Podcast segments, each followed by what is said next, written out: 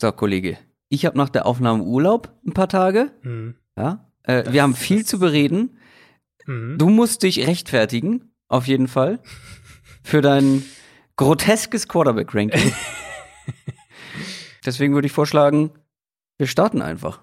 Was hältst du davon? Sehr gerne. So richtig, Sehr gerne. so richtig nackig rein in die Folge. Richtig, richtig kalt starten. Wir haben auch echt äh, eben, ich kam online, äh, gehe schön, geh schön in unseren kleinen Chat hier rein.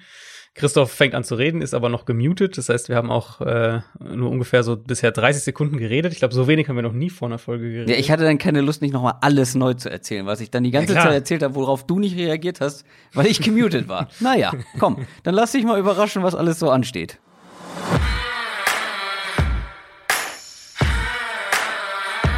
Down, Set, Talk. Der Football-Podcast mit Adrian Franke und Christoph Kröger.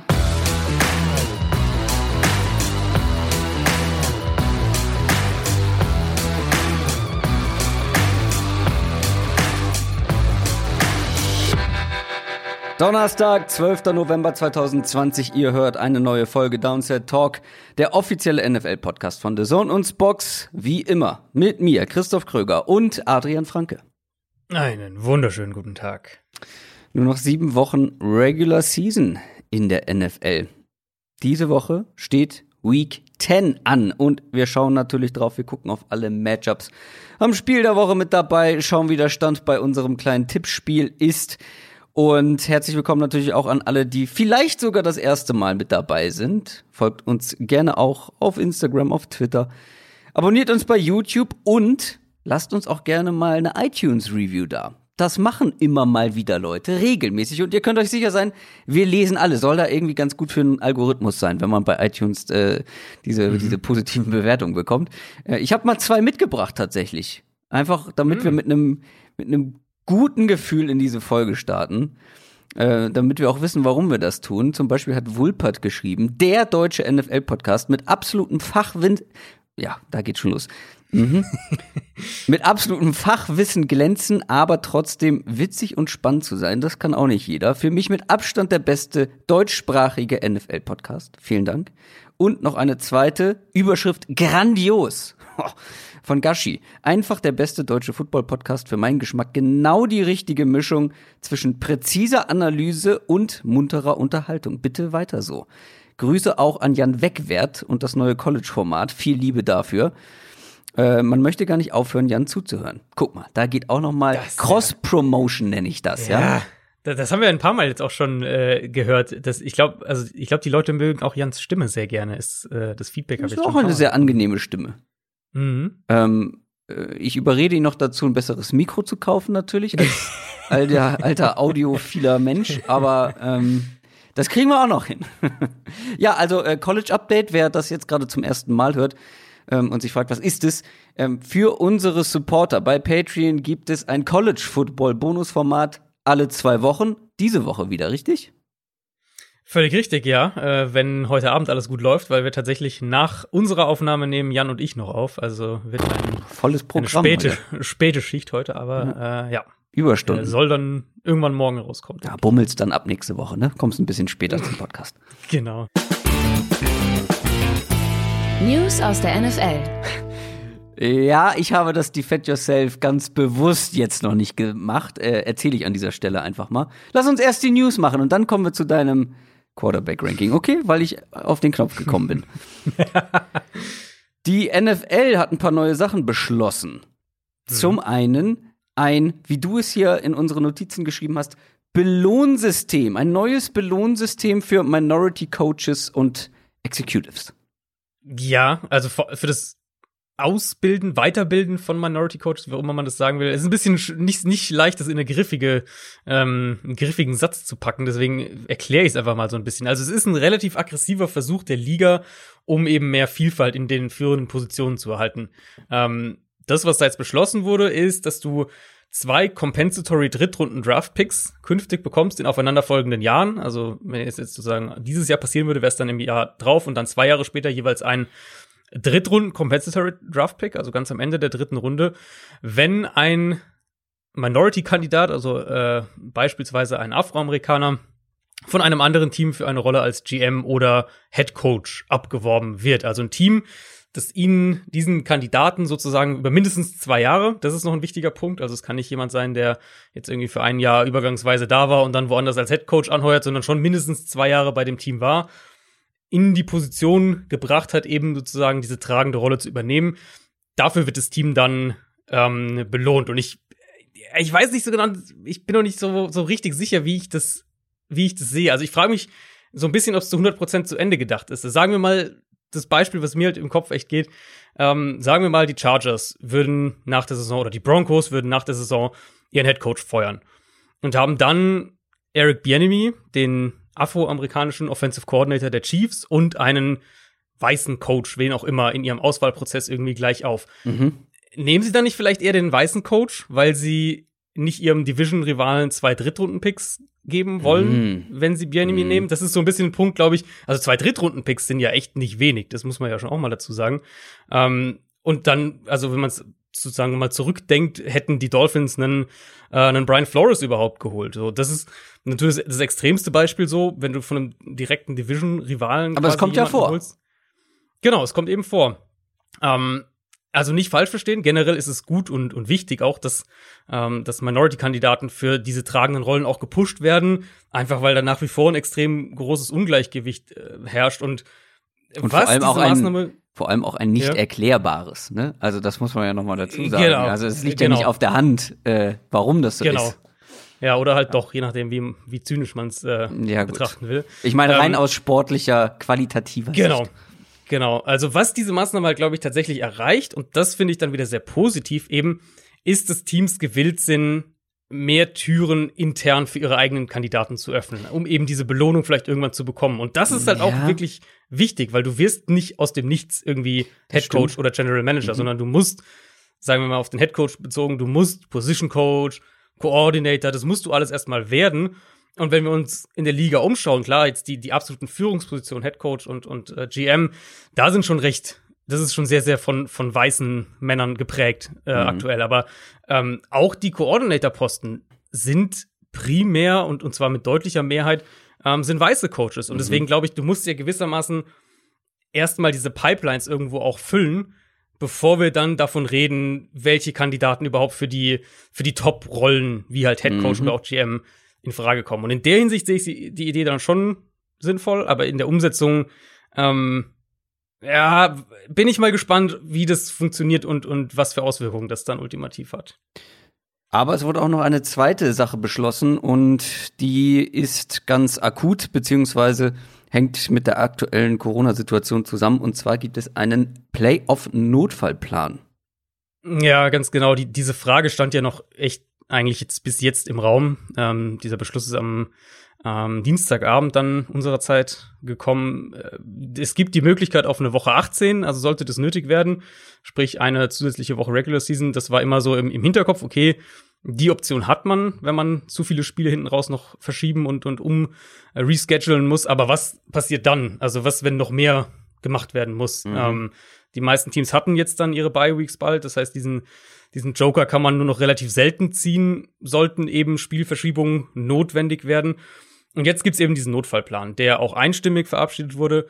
Falls es dazu kommen sollte, dass am Ende auch mit einer Woche 18, also einer zusätzlichen Regular Season Woche, ähm, wie die Liga so schön formuliert hat, meaningful Games nicht stattfinden können. Das ist ein bisschen schwammig. Also, also so wie unsere Speedrunde, beziehungsweise die kommen dann nicht mehr in Frage, diese Matches.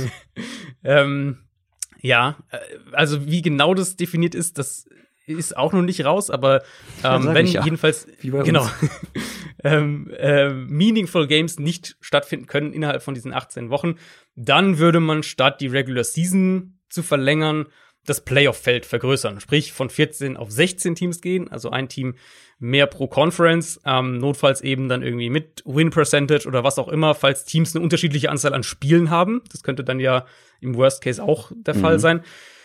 Es wäre aber wirklich die letzte Reißleine. Und ähm, sollte es dazu kommen, eben hätten wir acht Playoff-Teams in jeder Conference, sprich die, die Bye-Week für den Nummer 1 Seed würde dann ähm, würde dann wegfallen. Der Nummer 1 Seed würde dann gegen diesen Nummer 8 Seed ersten, in der ersten Playoff-Runde spielen. Sprich, aktuell wären das dann äh, die Bears bei den Saints und die Browns bei den Steelers, wenn jetzt die Playoffs anfangen würden. Also dieses zusätzliche Matchup würde es dann, ähm, würde es dann am ersten, in der ersten Runde geben und es gäbe keine Playoff bei mehr. Okay. Dann gab es natürlich oder gibt es jede Woche ein paar Verletzungen. Die größeren wollen wir hier im News-Segment abhaken und äh, vor allem für alle Fantasy-Football-Spieler, die wahrscheinlich mit dem ersten Pick ähm, an der Reihe waren, werden sich doppelt ärgern. Christian McCaffrey, da war er so lange mhm. jetzt verletzt, äh, dann kam er wieder und jetzt hat er sich eine neue Verletzung zu, zugezogen. Ja, eine Schulterverletzung. Wir haben noch nicht die hundertprozentig konkreten Informationen. Rappaport hatte schon am Montag berichtet, dass er diese Woche wohl eher nicht spielen wird. Das ist inzwischen auch sicher. Aber wie, die, wie schwer das ist und wie lang er jetzt fehlt, das ist noch relativ offen. Mhm. Äh, Matt Rule hat am Dienstag von Day to Day gesprochen. Jetzt inzwischen ist eher so die Tendenz Week to Week und McCaffrey will sich wohl auch noch eine zweite Meinung einholen. Aber ja, also rechnet mal mit vermutlich mindestens ein, zwei Wochen, wo er nicht spielen wird. Also diese Woche auf keinen Fall und dann mal schauen.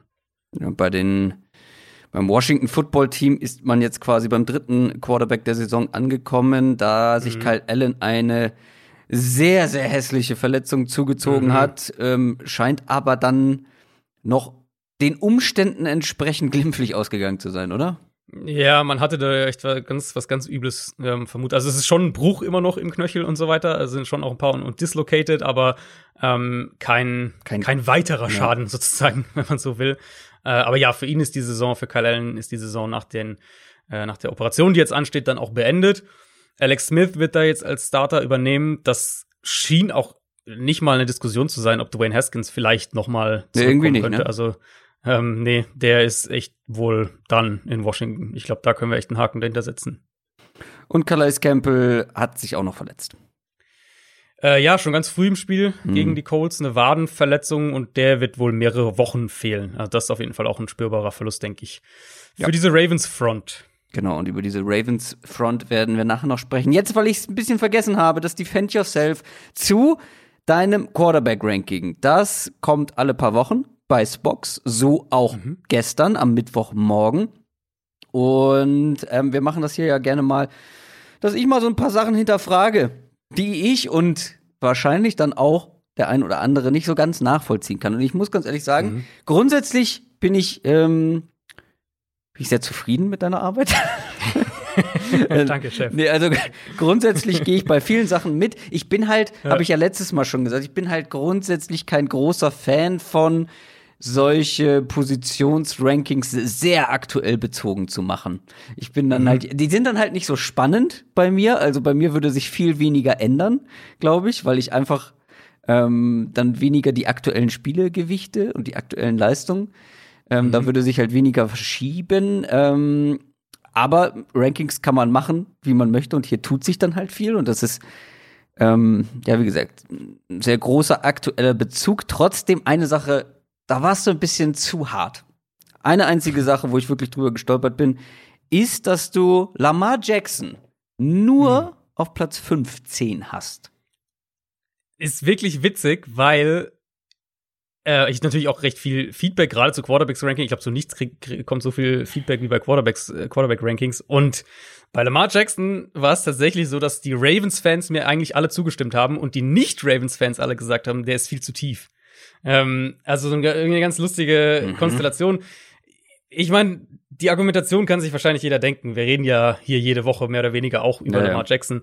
Und für mich ist er halt als Passer dieses Jahr Durchschnitt. Ob du das jetzt auf 15 oder auf 13 oder auf 12 setzt, ja. irgendwo Durchschnitt. Und klar, er bringt noch mal eine Dimension als Runner mit. Ja. Also man kann ihn dann von mir auch auf 13, 12 setzen. Ähm, aber das ist halt so die Range, in der ich ihn, ihn sehe, weil er ist halt als Runner nicht der Faktor wie letztes Jahr. Er ist immer noch ein guter Runner, aber nicht der Faktor wie letztes Jahr. Und ähm, als Passer gehört er halt für mich im Moment echt eher in diese Ja, im Moment, aber traust du ihm nicht zu, nach dem, was wir letztes Jahr gesehen haben, zum Beispiel, ja. traust du ihm nicht zu. Also für mich ist Lamar Jackson natürlich äh, nicht wie irgendwie vor der Saison ein Top 5 Quarterback, aber immer noch ein Top 10 Quarterback, weil ich weiß, zu was er in der Lage ist. Und ich finde, ähm, wenn man das individuell betrachtet, ist er, glaube ich, ja, ist er nicht gerade in seiner besten Form? Okay, klar. Wenn man das so aktuell macht, muss man ihn wahrscheinlich auch so tief setzen. Aber ich, für mich wäre er halt in einem Quarterback-Ranking individuell betrachtet weiter oben. Ich glaube halt einfach, wir sprechen auch nachher nochmal drüber, viel hängt da mit den Umständen zusammen, mit der Offensive Line, weil bei den Ravens läuft offensiv ja, Ja, mehr ja, ja. nicht so gut wie letztes Jahr. Und das ist ja nicht nur er alleine. Was Mhm. mir auch ein bisschen Sorgen macht, ist, dass er als Runner nicht so explosiv ist, ähm, Ja. wie man das kennt von ihm. Also vielleicht ist da irgendwas, keine Ahnung, eine kleinere Verletzung, die er mit sich schleppt. Ähm, haben wir ja häufiger, dass man nach der Saison hört, ja, der hatte irgendwie, keine Ahnung, äh, wochenlang eine angebrochene Rippe oder so. Ja, Irgendwie sowas. Ähm, Ja, ich glaube, da gehen unsere Ranking-Philosophien halt echt auch. Das ist Ja, so ja, eine genau, Personalie, die einfach ja. auseinandergehen. Ja. Ähm, genau, weil ich halt sag, ich bewerte eben das, wie sie, wie die Quarterbacks aktuell spielen. Und das ist halt so ein Ding, okay, kannst du Lamar Jackson auch auf 12 setzen oder sowas? Ja, okay, also das ist halt ein Tier, grob so 10 bis, bis 15, würde ich jetzt mal ungefähr sagen. Na, ich, zum Ähm, Beispiel, also ich würde behaupten, dass Lamar Jackson insgesamt der bessere Quarterback ist als Justin Herbert, den du einen Platz davor hast. der, der bessere, der talentiertere Quarterback, würde ich sagen. Aber der bessere, weil du sagst, also ich meine, die Umstände sind ja für Justin Herbert auch nicht gut. Die Offensive Line ist, ist viel schlechter als die der Ravens. Die Defense ist viel, viel, viel, viel schlechter als die der Ravens. Also er muss auch viel, äh, viel mehr punkten. Und er ist ein Rookie. Und ich finde, Herbert spielt besser als, er spielt deutlich besser als Passer Mhm. als Lamar. Jackson. Ähm, und dann halt unterm Strich, ja, wie gesagt, kann man, kann man sicher auch tauschen. Also ich habe sie ja 15 und 14 für die Leute, die das jetzt nicht gerade vor sich haben. Herbert eben auf 14 und Lamar an 15. Aber ich finde, die sind halt nicht so weit auseinander, dass es sich, ähm, dass man sagen könnte, Lamar müsste deutlich oder klar vor Herbert sein. Und Auch wenn er der talentiertere Quarterback ist. ja. Und äh, Derek Carr in den Top 10. Aber über den sprechen wir nachher nochmal. NFL Preview. Wir gucken auf Woche Nummer 10. Bei Week haben die Falcons, die Cowboys, die Chiefs und die Jets. Und ich kann schon mal vorab sagen, es sind unfassbar, in meinen Augen zumindest, unfassbar viele offene Matches. Ja, Also ja. Äh, in unserem Downside Talk Tippspiel bei ESPN ist ja wirklich nach wie vor alles super eng zusammen. Ich bin, glaube ich, drei Spiele hinter dir, aber irgendwie 100 Plätze. Also das ist wirklich noch, da kann man wirklich durch ein paar Spiele ähm, einiges an Boden gut machen. Und ich glaube, diese Woche wird es Verschiebungen geben, weil, wie gesagt, sein, ja. es ist wirklich, es ist wirklich alles möglich. Thursday Night Game, heute Nacht. Von dir bei The Zone kommentiert die Titans gegen die Colts. Die Titans haben gegen die Bears gewonnen, stehen 6 und 2, äh, 6 und 2 und die Colts haben verloren gegen die Ravens, sind 5 und 3. Das hätte auch Potenzial für ein Spiel der Woche gehabt, aber da gibt's noch ein, zwei andere, die wir dann noch ein bisschen höher gerankt haben, sozusagen. Aber trotzdem, endlich mal ein richtig gutes Thursday Night Game. Also davon Ja. gab's in letzter Zeit nicht so viele. Division-Duell, ja, es ist sehr wichtig, was, den, was die Division angeht, also wer da den Sieg holt. Mhm. Das ist das erste Spiel, wo ich ehrlich gesagt keine Ahnung habe, was das wird, beziehungsweise wer am Ende als Sieger dasteht. Beide Teams haben gute Records insgesamt bisher. Ähm, aber es sind auch zwei Teams, die mich beide nicht immer überzeugt haben. Bei den Colts wisst ihr das mittlerweile, aber ja auch bei den Titans, wo man immer wieder sagt oder wo ich immer wieder gesagt habe, ich weiß nicht, wie die die Spiele gewinnen. Ähm, würdest du mitgehen, wenn wir jetzt mal bei den Titans bleiben, würdest du mitgehen, dass das letzte gute Titans-Spiel schon vier Wochen her ist und gegen die Texans war? Das letzte wirklich überzeugende äh, wahrscheinlich schon. Ich habe jetzt den Titans-Schedule gerade nicht mehr komplett im Kopf, aber ich würde, ich habe auf jeden Fall die letzten Spiele mir sehr häufig bei Tennessee äh, notiert, war nicht so doll. Also ich meine, Genau. das Chicago-Spiel war nicht gut, Bengals haben sie verloren, Steelers war die zweite Halbzeit okay. Also ja, äh, vier Wochen gegen Houston, das kommt dann wahrscheinlich ziemlich genau hin. Ja, und da frage ich mich halt immer, was, was läuft da falsch, wenn wir mal in die Defense schauen.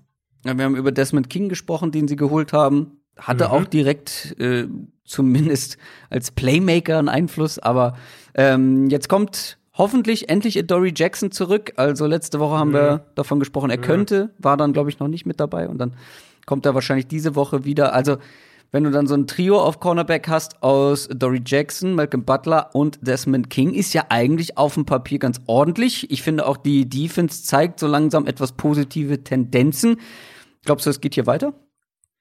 Also zu Dory Jackson würde ich ehrlicherweise am Donnerstag nicht mit ihm rechnen. Die Situation ist halt echt ein bisschen, ähm, also zum einen ein bisschen äh, verschachtelt und zum anderen auch ein bisschen äh, langatmig, weil wir eigentlich schon länger damit gerechnet haben, dass er wieder spielen kann. Sie müssen ihn heute, und heute meine ich Mittwoch, also Tag der Aufnahme, Ah, nee, du hast auch müssen sie ihn vollkommen recht. aktivieren. Bitte? Ja, aber er wird hier, ich sehe hier gerade, er wird nicht mal spielen, wenn sie ihn aktivieren. Genau, Mhm. genau. Also diese Woche rechne ich nicht mit ihm. Ähm, und okay, also wenn es schon offiziell ist, dann, dann äh, an der Stelle auch ein Haken dahinter. Aber genau, sie müssen ihn halt aktivieren. Andernfalls ist die Saison für ihn beendet, weil eben dieses Fenster Ah, ja, zur okay. Aktivierung dann beendet ist. Das heißt, Szenario kann natürlich sein, sie aktivieren ihn und nach zwei Wochen entscheiden sie, okay, das reicht einfach nicht und äh, packen ihn wieder auf Injured Reserve. Oder eben sie sagen, okay, er ist halt zwei Wochen zwar aktiviert, aber spielt nicht und dann ähm, kommt er rein. Das muss man einfach mal schauen. Wenn wir mit dem Positiven für die Titans Defense anfangen, nachdem wir sie letzte Woche ja echt auch kritisiert haben für diesen Auftritt Mhm. gegen die Bengals, äh, also insbesondere auch die Defense, sah das im Pass Rush jetzt gegen Chicago echt ganz ordentlich aus. Ja, die haben Foles ähm, gut unter Druck gesetzt und das, obwohl ja Jadavian Clowney nicht gespielt hat. Der dagegen wird wieder spielen, höchstwahrscheinlich diese Woche. Ähm, hat jedenfalls am Dienstag wieder trainiert.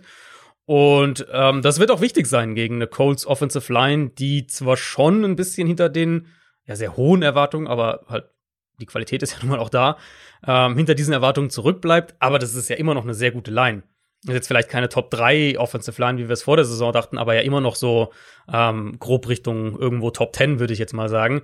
Und das haben wir auch gegen die Ravens gesehen. Also da haben sie auch in der Offensive Line gut standgehalten über weite Strecken.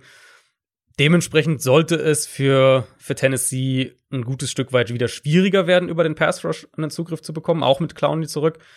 Desmond King, ja, ähm, äh, du hast natürlich auf den, den Fumble Return angespielt, Wo aber er, nicht viel, wo er nicht viel dafür konnte. Deswegen habe ich Genau. so in Klammern gesetzt. Genau. Ähm, aber er war auch im Slot direkt eine Verstärkung. Das Mhm. hatten wir ja gesagt letzte Woche, als die Verpflichtung dann äh, oder der Trade dann durch war, dass, ähm, dass sie da auch wirklich ein Defizit hatten und dass er ihnen da relativ schnell äh, helfen sollte. Und das war auch der Fall. Rein Matchup-technisch in dem Spiel noch mal umso wichtiger, weil ähm, gegen die Colts kommt es halt nicht primär auf die, auf die, auf die Coverage-Spieler äh, outside an, sondern in der Mhm. Mitte. Äh, Mhm. wenn man sich einfach nur mal anschaut, wie die auch den Ball verteilen. Ich habe es jetzt gegen Baltimore noch mal spezifisch nachgeschaut, da hat Philip Rivers 38 Mal einen Verteidiger in Coverage attackiert und davon war es 10 Mal der Slot Corner und 10 Mal irgendein Linebacker. Mhm. Also das ganze Passspiel findet halt schon sehr komprimiert in der Mitte des Feldes statt. Ja, weil ihnen ja auch die Outside Receiver fehlen. Genau, ganz genau. Eben umso mehr, solange äh, T.Y. Hilton nicht fit ist. Er hat jetzt auch schon wieder Leistenprobleme. Keine Ahnung, ob der, ob der spielen kann. Und selbst wenn er auf dem Platz war, er echt auch einfach, ne, Mhm. also keine gute Saison spielt. Ähm, ja, Pittman ist jetzt da, aber so die, die Waffen outside, äh, die fehlen halt einfach schon. Insofern denke ich, dass das Tennessee das auch mit einer, äh, mit einer gewissen Aggressivität Ja, defensiv spielen kann. und Pittman ist ja auch eher einer für die, für die Mitte des Feldes, inside the hashes. Und Mhm. wenn ich mich entscheiden müsste zwischen Desmond King und Michael Pittman, würde ich schon noch King irgendwie bevorzugen. Mhm. Äh, generell diese Colts Offense, ich glaube, wir müssen uns halt damit abfinden. Ähm, ich tue das ja eh schon, aber dass diese Offense halt, ja, äh, mal schön, mal scheußlich ist, würde ich mal übertrieben sagen. Also, das liegt natürlich auch an Ja. Rivers, der halt wirklich, also die erste Halbzeit zum Beispiel gegen die Ravens war ja echt überraschend gut oder echt gut. Mhm. Und dann diese zweite Halbzeit kam ja gar nichts mehr. Und ich glaube, Ja. ja, that's the ist halt- way it is. Es so ist halt, ja, es ist halt echt irgendwie enttäuschend, weil, also ich finde insgesamt gesehen, spielt Rivers halt nicht schlecht. Also ich hatte ihn, glaube ich, auf 18 oder sowas in meinem Quarterback-Ranking und da, genau da Ja, sehe ich ihn halt so im ja. Liga-Mittelfeld. Ja. Ähm, was mich halt einfach so wundert, ist eben, also wenn du mir vor der Saison gesagt hättest, Philip Rivers ist irgendwo so roundabout Platz 15 unter Quarterbacks, dann hätte ich gesagt, okay, die Colts haben wahrscheinlich eine relativ gute Offense, weil die letztes Jahr Mhm. ja echt äh, mit einem Jacoby Brissett, der halt einfach im, im, im unteren Liga-Viertel, was die Quarterbacks angeht, war, eine funktionale Offense hatten. Und ähm, so diese, diese Verbindung ist irgendwie einfach nicht da. Und das liegt natürlich auch an Hilton. Ähm, das liegt daran, dass das Run-Game nicht ansatzweise Mhm. so funktioniert, wie wir es gedacht haben. Ähm, ja, Aber ist kommt vielleicht viel zusammen Brissett, also es ist seltsame Frage, aber es ist so ein Gedanke, der mir gerade in den Kopf kam. Ist Rivers vielleicht einfach zu wenig Game Manager, das, was Brissett halt war? Also will Rivers vielleicht manchmal auch einfach zu viel kreieren und kann es halt aktuell nicht? Ohne Playmaker? Also, Vielleicht, wobei ich sage, also Rivers ist ja schon auch eher der klassische der klassische Pocket Passer, der den Ball ähm, verteilt. Und im Moment, so wie sie offensiv spielen, ist es ja wirklich. Also es ist ja im Prinzip halt die Jacoby Brissett Offense, mehr oder weniger. Na, ich meine, liegt es ähm, ihm vielleicht nicht so? Also es kann, kann schon eine Rolle spielen, aber für mich sind halt die Faktoren eher ähm, außerhalb vom Quarterback, wenn okay. ich auf die Offense schaue. Ähm, auf der anderen Seite, Colts mhm. Defense, mhm. Ja, wie gut ist sie denn jetzt wirklich? Also, ähm, an der Defense lag es auch gegen die Ravens nicht, aber die haben ja auch in der Offense ihre, ihre Sorgen, haben wir ja schon angedeutet. Und mhm. zum Beispiel laut Football Outsiders ist es eine Top 3 Defense, laut, laut Pro Football, oh Gott, oh Gott, laut Pro Football Focus eine Top 5 Defense, ganz langsam. Lassen die wenigsten Yards per Game insgesamt zu. Also, die zeigen ja eine gute Leistung. Ich würde sie halt trotzdem gerne mal gegen eine richtige Top-Defense sehen, aber, also vor allem eine Top-Passing äh, Offense, Passing Offense mhm, mhm, sehen. Das sind die Titans ja aber auch nicht, oder? Nee, und die Colts haben halt schon eigentlich alle Mittel, um Tennessee das Leben schwer zu machen. Gerade ähm, gegen den Run, oder? Ganz genau. Also die Titans hatten gegen Chicago echt auch wieder einige Wackler drin. Tannehill ein paar Mal Receiver verfehlt, dann mal Interception Glück gehabt, dann kamen auch Drops mit dazu. Also es war halt dann auch parallel dazu schon auch wieder so, dass Tennessee sehr, sehr viel mit Early Down Runs versucht hat zu arbeiten, die nicht funktioniert haben. Ähm, und Tannehill dann eben in Dropback-Passing-Situationen gezwungen haben, wo er halt einfach nicht gut aussah. Und das war jetzt nicht zum ersten Mal in dieser Saison genau das Thema für diese Offense ich habe es mal, äh, ich finde eine, eine Ingame-Statistik aus diesem Bears-Spiel unterstreicht es ganz gut, als die Titans diesen Fumble-Return-Touchdown eben hatten, zum 17 zu 0, ähm, hatte Tannehill fünf Completions und die Titans hatten sieben First Downs als Offense geholt und haben halt 17-0 geführt. Das war halt, die Offense war halt so mit dabei, äh, on for the right sozusagen. Tennessee hatte dem Spiel insgesamt acht Non-Scoring Drives, wenn wir die Kneel Downs nicht mit einberechnen, und bei denen haben sie insgesamt sieben Yards Raumgewinn erzielt. Also Sand im Getriebe ist da noch relativ nett gesagt, ehrlicherweise.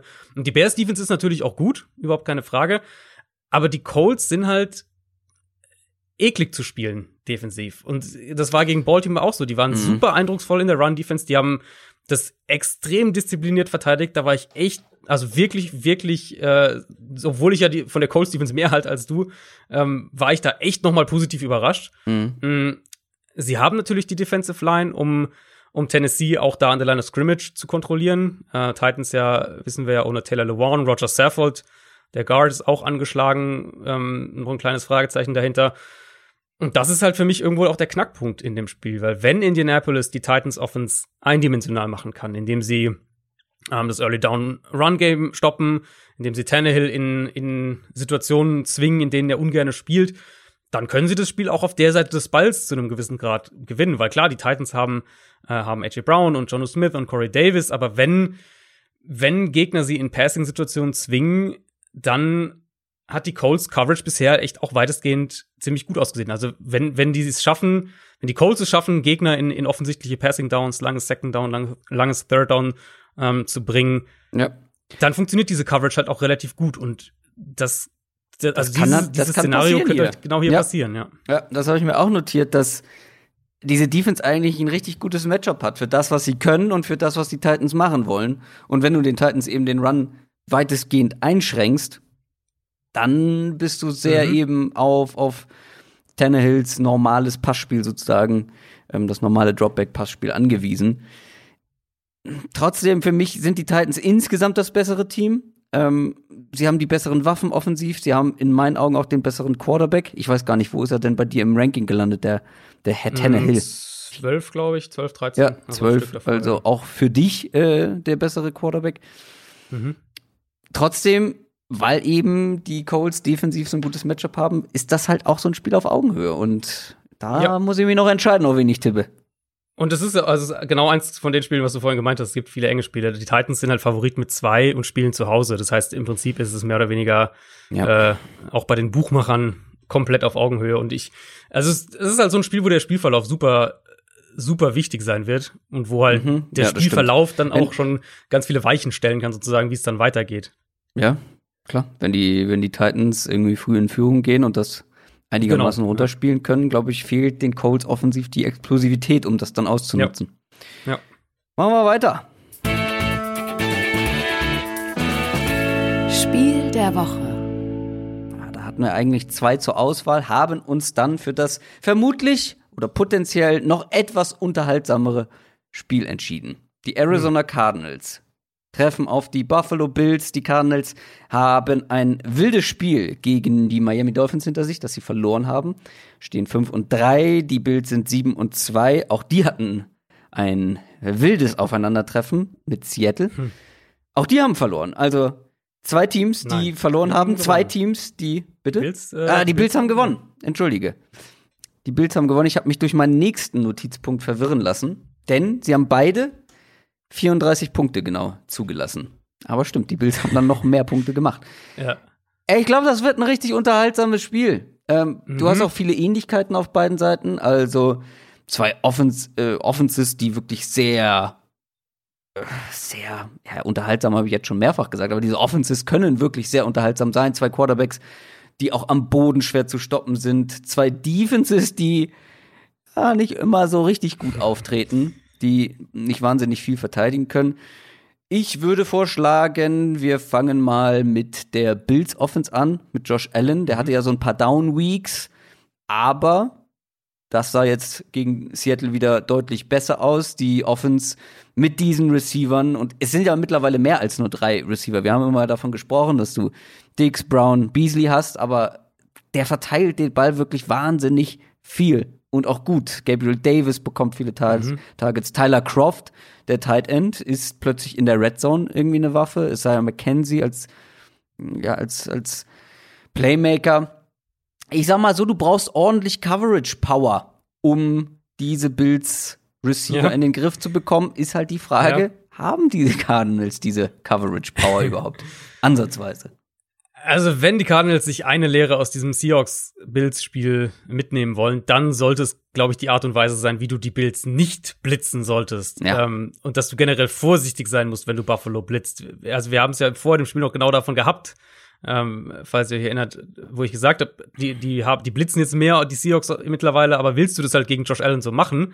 Ähm, und wir kommen ja nachher noch zur Seahawks Defense im Detail, aber zwei Sachen, die Seattle einfach viel zu häufig gekillt haben in dem Spiel waren, sie wollten extrem viel Cover Zero, also ohne, ohne tiefe Safety-Hilfe und Cover One spielen, obwohl sie halt nicht ansatzweise die Cornerbacks dafür hatten. Äh, hatten ja auch noch Cornerback-Ausfälle, das kam dann auch noch mit dazu. Und sie wollten halt viel blitzen. Haben das aber dann zum Teil auch mit richtig viel so softe Zone-Coverages kombiniert, sodass Josh Allen immer wieder diese schnellen Completions underneath gegen den Blitz gefunden hat. Ähm, und also wie gesagt, ich will jetzt gar nicht zu sehr im Detail auf die Seahawks Defense eingehen. Da habe ich später noch einige Punkte.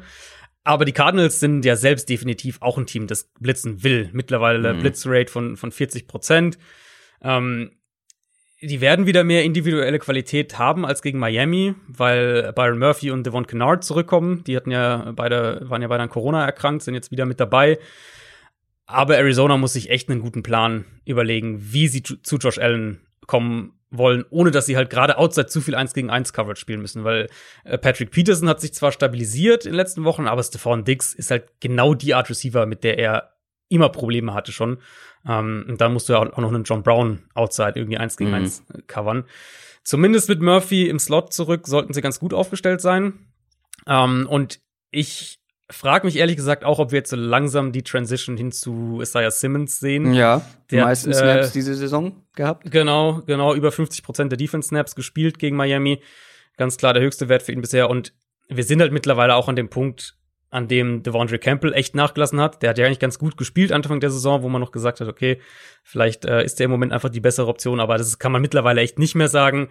Ähm, Cardinals haben auch gesagt, dass Simmons jetzt so über die Bye Weeks sich nochmal echt nochmal einen Schritt nach vorne gemacht hat. Insofern könnte ich mir vorstellen, dass der mehr und mehr jetzt Campbell verdrängt und, und die Bills mit ihren ganzen Spread und, und Quick Passing Konzepten wären eigentlich der ideale Gegner dafür, weil da brauchst du halt Linebacker, die, ähm, die sich auch im Raum bewegen können, die, die viel Raum abdecken können, die notfalls auch im Slot covern können und das, dafür hast du ja Isaiah Simmons eigentlich ähm, auch gedraftet. Um den Gedanken abzuschließen, du kannst ja trotzdem Pressure kreieren, ohne gleich so kopflos zu spielen, wie die Seahawks das zum Teil gemacht haben letzte Woche. Ähm, Arizona war da gegen Miami teilweise eigentlich auf einem ganz guten Weg, was auch Blitzdesigns angeht, aber auch was, was Pressure-Designs angeht. eben Blitze antäuschen, äh, Quarterback dazu bringen, vielleicht vorschnell zur Hot Route zu werfen, dann die Blitze wieder in, in die Coverage zurückfallen lassen, eben solche Sachen. Und ultimativ musst du Josh Allen halt unter Druck setzen, weil wenn er eine saubere Pocket bekommt, aber das ist halt schwierig. dann ist er dieses Jahr ein richtig guter Quarterback. Ja, aber das ist halt schwierig aus Sicht der Cardinals, ne? Also genau. der Pass Rush, ja, ganz genau. Hast es ja angesprochen und gerade wenn äh, jemand, der jahrelang als Inside Linebacker gespielt hat, dein bester Pass Rusher mittlerweile ist, ähm, dann ja, wer wer soll's dann richten? Ja, du musst über Designs kommen. Also das, was Arizona auch gegen Seattle ja zum Teil gezeigt hat und die Seahawks O-Line ähm, würde ich jetzt so Und seit wann ist Chandler Jones raus? War der da? Da war der auch schon raus, ne? Ja, ja, ja, ja, der, der Mhm. war da auch schon raus. Ähm, die, die Bills und die Seahawks O-Lines würde ich jetzt so grob mal auf ein Level ungefähr packen.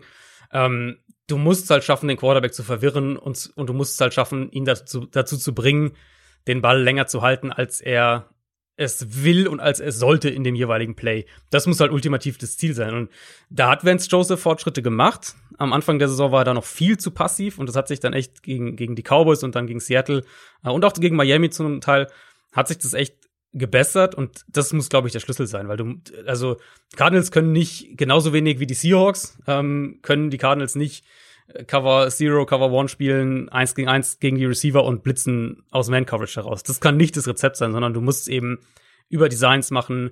Ähm, Gerade gegen Seattle hat Arizona es häufiger mal geschafft, dass sie vielleicht einen Sechs-Mann-Blitz antäuschen, am Ende aber nur vier bringen und trotzdem schnell zum Quarterback kommen. Und auf die Art, glaube ich, muss es, muss es auch gegen die Bills funktionieren. Ja, bei Isaiah Simmons bin ich gespannt, weil ja, der hatte die meisten Snaps, die er je hatte in seiner NFL-Karriere, aber die Hälfte davon, fast die Hälfte davon, waren auch auf Slot-Cornerback, wo du jetzt ja gesagt hast, dass Mhm. Byron Murphy zurückkommt. Da wird er also nicht mehr so häufig auftauchen.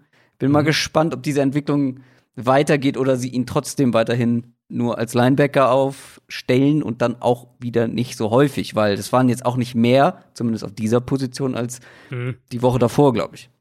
Ja, ja, wie gesagt, für mich wäre es eben so der, der Punkt jetzt inzwischen, wo du eigentlich sagen musst, Simmons spielt halt auch besser als Devondre Campbell. Also es wäre nicht nur so ein, Ja. er entwickelt sich dann vielleicht und so, sondern er spielt einfach besser und deswegen. Ja, generell finde ich sehr Sinn, seltsam nach wie vor äh, deinen Top Ten Pick bisher Mhm. echt wirklich wenig spielen zu lassen. Oder? Ja. Also bis letzte Woche wirklich ja kaum. Ähm, auf der anderen Seite, ich habe schon mal gesagt, glaube ich, im Podcast, Kyler Murray, der beste Rushing Quarterback der Liga, unangefochten Mhm. aktuell. Ähm, was erwartest du dir hier? Also, hier haben wir auch so ein bisschen das Thema Receiver Power gegen Coverage. Ähm, Tredavious White ist ja da noch der Beste, hat einfach mal 120 Yards zugelassen letzte Woche. ähm, äh, DeAndre Hopkins hat einen Savin Howard wahnsinnig gemacht. Ähm, ich glaube, äh, ich habe es mir bei, bei Howard bei den Dolphins aufgeschrieben. Ich glaube, drei oder vier Pass Interference. Ja, ich glaube, vier hat Hopkins insgesamt gezogen und drei Ja. waren gegen Howard. Ich glaube, so. Also, ähm, der ist halt wirklich unangenehm zu verteidigen. Dann Christian Kirk jetzt schon äh, einige Wochen wirklich auffällig. Ähm, wird ja auch als, als Deep Threat eingesetzt. Mhm. Also auch hier wird's, wird's klingeln bei den Cardinals im Passspiel. Ja. Ja, ich fand halt gerade das Dolphins-Spiel, ich musste echt, im, während das Spiel lief, ein, zwei Mal auch an unsere Preview hier denken, weil das war wieder so ein Spiel, wo dann halt irgendwie doch genau das Gegenteil von dem passiert ist, was man vorher gedacht hat, weil Arizona konnte den Ball eben außerhalb von Kyler Murrays Runs so gar nicht laufen, obwohl die Dolphins ja echt bisher wackelig in der Run-Defense waren. Ja. Und dafür hat Murray halt Dafür diese passen. Secondary total zerlegt, wo wir eigentlich gesagt haben, das ist mittlerweile irgendwie eine Top 3 Pass-Defense. Ähm, und, und insbesondere die Dolphins Cornerbacks hatten da wirklich mit Abstand ihr, ihr schlechtestes Saisonspiel jeweils. Die Bills gegen Seattle okay, würde ich sagen, in der Secondary, wenn man bedenkt, gegen was sie da gespielt haben. Ja, das stimmt. Mhm. Ich, also ich bin gespannt, ob sie Davis White traveln lassen. Gegen Seattle hat er das gemacht, ist meistens eben mit Metcalf mitgegangen, was halt mal besser, mal schlechter funktioniert hat. Metcalf hatte drei First Downs gegen ihn, White hatte eine Interception auf der anderen, also so war so ein bisschen geben und nehmen. Die Bills werden defensiv, glaube ich, viel mit den Safeties regeln müssen im Passspiel, gerade um auch die tiefen Pässe zu verhindern. Das große Problem eben, das, das Buffalo dann lösen muss, ist, wie viel, insbesondere Too High, also mit zwei tiefen Safeties, kannst du gegen Arizona wirklich spielen? Weil, wenn du halt Murray noch leichte Boxes gibst, Kenyon Drake vielleicht noch als Backfield-Rotation wieder da, das kann sich Buffalo eigentlich nicht leisten. Die sind ja gegen den Run sowieso recht anfällig und wir haben das ja in einigen Spielen auch gesehen. Also das Chiefs-Spiel war da sicher am, am eindrucksvollsten, wenn die sich eben dann mehr auf die Coverage fokussiert haben, dass dann halt Gegner, die über den Haufen rennen können. Und die Mhm. Cardinals haben im Moment eins der, klar, primär durch Murray, aber ähm, Naja, der aber- spielt ja nun mal auch am Sonntag, ähm, haben sie eins der gefährlichsten Run-Games der Liga. Ja, trotzdem hatte ich fast ein bisschen mehr erwartet, nachdem Chase Edmonds äh, drin war, der ja, Ja, in meinen ich auch, Augen der dynamischere, explosivere Back ist. Aber vielleicht stimmt da auch so im Early Down äh, Run Game schematisch nicht alles. Ich frage mich halt, ob die Bills, äh, ob, ob die Dolphins es auch einfach ähm, aggressiver, bewusst aggressiver verteidigt haben. Also Mhm. gerade die, ähm, also gerade dieser lange Touchdown auf Kirk zum Beispiel war ja auch ein, ein sehr aggressiver Blitz und die Cardinals haben es halt, äh, oder zumindest ein sehr aggressiver Blitz-Look und sie haben dann spät noch zwei in Coverage zurückfallen lassen, aber die Cardinals haben den Blitz halt gut, gut aufgenommen und dann hatte Murray eben Zeit, um den, um den tiefen Pass zu werfen. Also die Dolphins haben es halt, glaube ich, auch schon recht viel mit, ähm, mit vielen Verteidigern in der Nähe der Box gespielt und Murray hat halt selbst einfach wahnsinnig viel rausgeholt. Also gra- auch bei seinen bei diesen Big Play Runs zum Teil hat er ja Verteidiger im Backfield aussteigen lassen erstmal, bevor er überhaupt losgelaufen ist. Also es war ja nicht so, als wäre das dann, als wären die plötzlich offen gewesen, sondern Miami hat es halt sich, glaube ich, auch irgendwo darauf fokussiert und dann halt drauf gebaut, dass die Cornerbacks eins gegen eins spielen können. Und das konnten sie halt häufig nicht, oder also deutlich häufiger, als wir dachten im Vorfeld der Partie, konnten sie das halt nicht. Nicht nur gegen Hopkins, sondern halt auch gegen Kirk.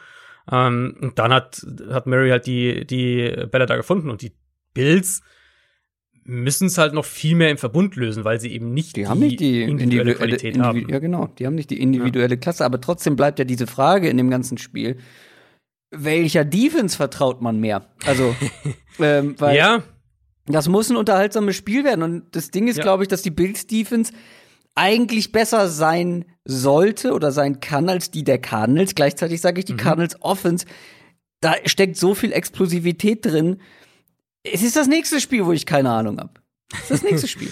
Ja, Kommen noch also einige. geht mir ehrlich, geht mir, geht mir ganz ehrlich. Und ich freue mich auch extrem auf das Spiel, muss ich wirklich Total. sagen. Du hast jetzt auch ein, zwei Sachen noch angesprochen, die ich eh auch noch auf dem Zettel hatte. Also, wir haben halt zwei echte Playmaker auf der Quarterback-Position in dem Spiel. Ja. Also Murray ist natürlich der ultra dynamische Runner und so gerade, aber Josh Allen, dass der auch mal laufen kann, das wissen wir auch alle. Ähm, wir haben generell zwei super designte Offenses, die im, im NFL-Kontext so ein bisschen ungewöhnlich aufgezogen sind. Die Cardinals führen dieses Jahr auch wieder, auch wieder dieses Jahr äh, die Liga in, in 10 Personnel, also äh, sagen äh, ein, ein Running Back, kein Teil, vier Wide Receiver ähm, an. Die Bills sind auf Platz zwei und dann kommt sehr Mhm. lange kein anderes Team. Also das sind so die, die sind so Platz eins und zwei. Cardinals eben mit Murray den effizientesten, gefährlichsten Runner der NFL aktuell und da würde ich Running Backs mit einschließen, ehrlich gesagt. Ähm, Bills vielleicht aktuell das beste Wide Receiver Trio in dieser Saison und ja, also zwei super spannende, explosive Teams, die teilweise halt sehr unterschiedlich, teilweise aber auch wieder ein Stück weit ähnlich aufgebaut sind und sich aber zusammen in vielerlei Hinsicht vom Rest der Liga unterscheiden. Und auf solche, äh, auf solche Spiele freue ich mich dann eigentlich immer ganz besonders, weil es eben auch dann ein bisschen weggeht von dem, was wir sonst oft in, am NFL-Sonntag sehen. Ja, total. Das meinte ich ja anfangs. Ne? Also, wenn das kein unterhaltsames Spiel wird, ich wäre halt Ja. wirklich enttäuscht. Ähm, ich gucke gerade noch mal. Ist ein äh, spätes Sonntagsspiel. Mhm. Ähm, diesmal gibt es ein paar mehr spätere Sonntagsspiele. Eins, zwei, drei, vier, fünf, sechs an der Zahl. Wahnsinn. Das Ähm, ist, äh, weil die Masters parallel laufen. ah, Also im frühen Fenster. Und dann haben die Spiele nach hinten verschoben. verstehe. Mhm. Wir reden von Golf, richtig? Richtig. Da, hast wo du, gerade einer hast diesen Ball hast du den besten hat. Golfschlag aller Zeiten gesehen? Ja, natürlich, Oh. natürlich. Ja, das war ja da. Also, Ja, ja, eben. glaub, Ich war- ja, das war auch- Trainingsrunde oder sowas. aber- Das war auch keine ernst gemeinte Frage. Ich weiß schon. ja nicht. Ich weiß schon, was im Kopf Masters so in deiner, in deiner Fußballmanager-Welt, äh, wer weiß, ob du noch irgendwas mitkriegst. Kannst du auf jeden Fall ausdenken, was ich die nächsten Tage in meinem Urlaub Wieso machen du Urlaub werde. genommen hast. Ja. Ja, ja, schon klar. ähm, nee, nee, aber äh, wer diesen Schlag nicht gesehen hat auf meinem Twitter-Profil, beziehungsweise ich habe ihn retweetet, äh, der beste Golfschlag, den ihr je sehen werdet. Wahnsinn. Ähm, wie komme ich von Golf noch mal zurück zu diesem Spiel? Ah, ganz einfach. Ähm, ich habe jetzt noch nicht bei dir raushören können, auf wen du tippst. Äh, ja, wahrscheinlich, weil ich es auch bewusst äh, Umgangen. ignoriert habe, ja. Also ich habe mich noch nicht festgelegt. Ich glaube, es ist wirklich ein extrem offenes Spiel. Also die Bills sehe ich im Moment als das Team, was einfach schon einen Schritt weiter ist Ja, in seiner Entwicklung insgesamt. Ähm, die Cardinals haben ein höheres Ceiling für mich, weil sie den besseren Quarterback in meinen Augen haben. Insofern, ich glaube, es wird ein Shootout und ähm, ja, ich glaube, es gibt ich, ich keine glaub, Line bei. ESPN. Ich Ja, aktualisiere gibt die ganze Zeit. Ich muss nachher nochmal aktualisieren. Ja, ähm, wundert mich auch ein bisschen, weil es gab jetzt ja, also zwei Punkte, die halt natürlich so dafür sorgen würden, ist eben Quarterback, Fragezeichen oder Corona-Fälle und beides ist ja in dem Spiel meines Wissens nach nicht gegeben. Äh, ja, aber es wird wahrscheinlich auch eine sehr enge Line sein. Also es wird sich nicht viel geben, schätze ich mal. Schauen wir mal. Vielleicht haben wir bis zum Ende der Folge eine. Wahrscheinlich nicht. Aber wir machen weiter mit den restlichen Spielen. Kommen, ja, kommen von einem absolut, äh, absoluten Kracher zu den Giants und den Eagles. Hallo, also Spitzenspiel, ne? Wollen wir nicht unterschlagen. Na, ich meine jetzt einfach, einfach aus der sportlichen Achso. Sicht, aus der, ja, aus, was Attraktivität, Unterhaltsamkeit. Also- heute ist aber auch wirklich Hm, Unterhaltung. äh, Unterhaltung. ja, Entertainment hatte ich im Kopf und wollte es Da muss man jetzt natürlich auch sagen, weißt du nicht mehr, was in dem Spiel passiert ist vor drei Wochen, als die gespielt haben. Also, wenn das nicht unterhaltsam war, dann weiß ich auch nicht. Ja, es war unterhaltsam. Okay, das, ja gut, ja. ja, doch. Es kann auch wieder unterhaltsam werden. Die Giants haben ihren zweiten Sieg gegen Washington geholt. Die Eagles hatten frei. Ja, diese Division ist einfach, ist einfach herrlich. Die Eagles sind vorne mit drei Siegen. Washington, Ja. Dallas, Giants, alle dahinter mit zwei Siegen. Das ist das Rematch, wie du schon gesagt hast. Eagles haben vor zwei Wochen mit 22 zu 21 gewonnen. Äh, Das war ein Fourth Quarter Comeback par excellence der Eagles. Die Giants hatten zwischenzeitlich, ich habe nochmal nachgeguckt, fast 98 Prozent Siegwahrscheinlichkeit. Und mit einem Sieg würden sie, würden die Giants mit den Eagles gleichziehen. Also dann ist das noch offener als vorher. Die Nach Frage- Siegen, ja. Nach Siegen, ja. Nach Siegen, ja, ja, klar. Äh, die Frage ist halt nur, wie, wie, wie, soll, wie sollen sie das machen? Also, vielleicht ein Argument pro Giants. Die Defense hat sich in meinen Augen noch mal etwas verbessert. Sie wehren sich, vor allem Mhm. gegen Washington. Ja, ja, das kann man schon sagen. Was man da aus Eagles Sicht dann natürlich entgegnen kann, ist, dass die Mhm. jetzt so langsam endlich Mhm. gesünder werden in ihrer Offense. Miles Sanders trainiert wieder mit, der wird spielen. Elshon Jeffrey wird jetzt diese Woche tatsächlich auch spielen. Ähm, Jalen Rager ist ja auch schon wieder da. Insofern hast du dann irgendwie Rager, Fulgham und, und Jeffrey als Wide Receiver Trio. Mit Jeffrey erstmal als Nummer drei, würde ich denken. Ähm, Dallas Goddard auf Tight End, Sanders zurück im Backfield. Damit kann man schon arbeiten. Also da- das ist jetzt nicht mehr diese absolute Rumpftruppe, die sie ja, Ja. durchaus auch teilweise schon in dieser Saison hatten. Ja, kleiner, Mhm. kleiner Fun-Fact zu dieser Rumpftruppe. Ja. Travis Fulgham hat sich ja da in den letzten Wochen Ja. herausgetan und wirklich eine absolute Stütze gewesen. Ähm, wusstest du, bei welchem Team Travis Fulgham vorher war? Und ich sag mal so als Hinweis, das ist ein Team, was auf jeden Fall so ein bisschen Mangel auf dieser Position hat aktuell. Äh, war der. Nee, ich verwechsel es gerade. Nee, ich weiß es nicht. Er war eigentlich bei den Lions ursprünglich Mhm. und dann war er der war bei neun, den Packers noch, neun oder? Tage bei den Packers. Ja, stimmt, der war bei den Packers. Ha, Das da hat hatte er ich- wohl ja, nicht so ja. überzeugt. Aber ich sag mal so, Travis Fulgham wäre der zweitbeste Receiver bei den Packers aktuell. Ja, ja, Möglicherweise. Also, Lazar fehlt, auf jeden Fall wäre das eine faire Chance. Ähm, ja, also verbessertes Waffenarsenal und ich vermute, das wird sich auch dann ganz direkt auf die Leistung von Carson Wentz auswirken, auch wenn man die Probleme, die er hatte, sicher äh, das gegenüber das, das schlechte Waffenarsenal hinaus. Ähm, dieses Cowboys-Spiel war ja, das die vor der Bye Week hatten, war ja quasi das perfekte Beispiel dafür. Aber Giants, also gegen Washington hatten sie in mehr Bereichen Coverage-Probleme, als ich es gerne gesehen hätte, ehrlich gesagt. Ich meine, dass die gegen Terry McLaurin Probleme kriegen, okay. Ähm, aber sie haben halt auch in anderen Spots in der Defense gewackelt. Das heißt, die Eagles dann mit, mit dem, mit der Receiving-Gruppe jetzt wieder, da sollten sie schon angreifen können. Plus eben, und das ist für mich eigentlich der Hauptfaktor auf der Seite des Balls. Carson Wentz ist ein komplett anderer Quarterback, wenn der aus einer sauberen Pocket spielt. Ich, also ich glaube, ehrlich, ich weiß nicht, ob es einen größeren Quar einen Quarterback gibt dieses Jahr, bei dem die Diskrepanz zwischen sauberer Pocket und Pressure größer ist als bei Wentz in dieser Saison. Aber wenn, dann kann es nicht, können es nicht viele sein. Und ja, da sage ich jetzt nichts Neues, wenn ich ähm, euch erzähle, dass die Giants jetzt nicht sonderlich gut darin sind, gegnerische Quarterbacks unter Druck zu setzen. Also machst du dir dahingehend Sorgen? Ähm, Ja, ich glaube, wir werden ein gutes Spiel von der Eagles Offense sehen, ehrlich gesagt. Werden wir auch ein gutes Spiel von der Eagles Defense sehen, weil auch die Hm. hat sich ja eigentlich so über die äh, ja nach den ersten Wochen, die wirklich nicht gut waren, ein bisschen verbessert. Mhm. Gerade auch die Front. Äh, haben wir, glaube ich, auch schon drüber gesprochen. Da muss man auch erstmal gucken, wie die Giants da irgendwie wie Lücken finden und vor allem, wie sie Daniel Jones beschützen, weil das tun sie bislang nicht besonders gut. Ist der Quarterback, der mhm. prozentual am meisten unter Druck steht und mit weitem Abstand vor allen anderen, ehrlich gesagt. Also, wie können die Giants hier was reißen?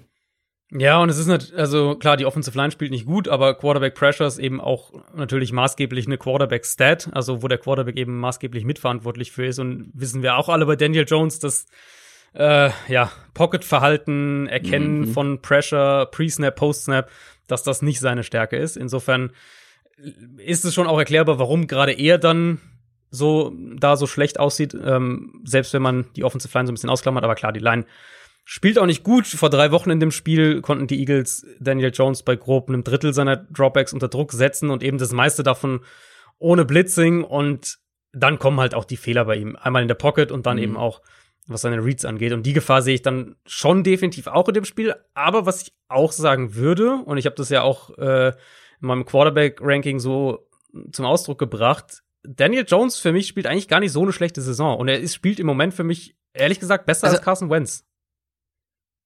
Mm, ja, das habe ich in deinem Quarterback-Ranking äh, Quarterback auch gesehen.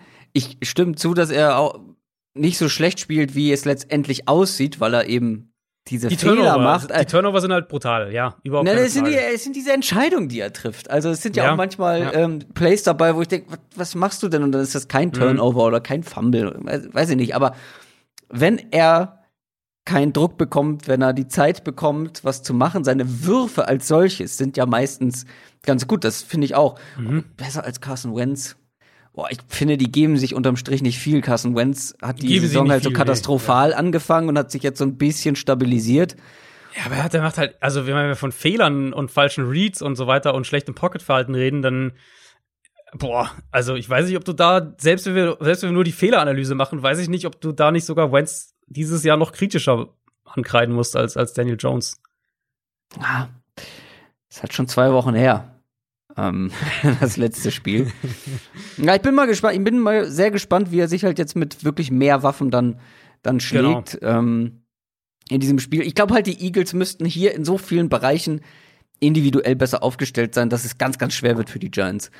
Und ja. Ja. im letzten Aufeinandertreffen war es enorm eng. Ein Punkt Unterschied. Ich glaube, das wird mehr als ein Punkt Unterschied. Also gerade ja, dieser. Vor allem ja. Also, also ein Punkt Unterschied und du musst ja echt nochmal bedenken, wenn Evan Ingram diesen einen Pass fängt, dann gewinnen die dann Giants gewinnen die das, halt. ja. Also, und ich ja. glaube, ich, ja, natürlich ist ein Division-Duell kann wieder knapp werden. Aber gerade mit der, mit der Front der Eagles gegen Daniel Jones, gegen diese O-Line, mit mehr Waffen und die, die Giants haben halt einfach Probleme in, in, in der Coverage. Ich sehe halt nicht so richtig, wie die Giants das auch wirklich eng halten sollen, dieses Mal. Eng glaube ich schon. Ich sehe die Eagles auch als Favorit. Ich glaube, wie gesagt, ich sehe auch gerade die Eagles Offense jetzt dann so langsam auf dem aufsteigenden Ast und das wird dann vermutlich auch schon reichen, um diese Division irgendwie mit, keine Ahnung, sechs Siegen, sieben Siegen zu gewinnen. Mhm. Ähm, aber ich glaube, dass die Giants es schon dahingehend eng halten können, dass sie das Run-Game einigermaßen in den Griff bekommen und offensiv haben sie ja halt zumindest Waffen. Und sie haben, und Daniel Jones, wie gesagt, finde ich, spielt in Ordnung. Also auf jeden Fall, glaube ich, glaube, er spielt mittlerweile ich finde, ich finde, besser als sein Ruf, sozusagen. Ich finde, das sagen wir etwas zu, zu selbstsicher noch. Das habe ich bis letzte Woche eigentlich auch gesagt, dass die Giants offensiv Waffen haben. Aber ich sehe von denen einfach ja, zu wenig. Evan Ingram weiß, spielt keine ja. besonders gute Saison. Ähm, mhm. Ja, er ist immer noch der dynamische Tight End, aber lässt halt wirklich. Du hast gerade einen Pass in dem, in dem ja, äh, Match gegen die Eagles angesprochen. Da gab es mehrere von ähm, Sterling Shepard war ja jetzt, glaube ich, auch ähm, nicht immer mit dabei, aber auch ähm, Darius Slayton äh, kann nicht so richtig daran anknüpfen, wo er letztes Jahr aufgehört hat. Also wir sagen immer, die haben die Waffen und ja, Golden Tate kommt ja, jetzt, glaube ich, ja. zurück. Aber trotzdem, wir sagen immer, die haben die Waffen, aber ich sehe halt diese Waffen nicht so wirklich auf dem Feld bisher.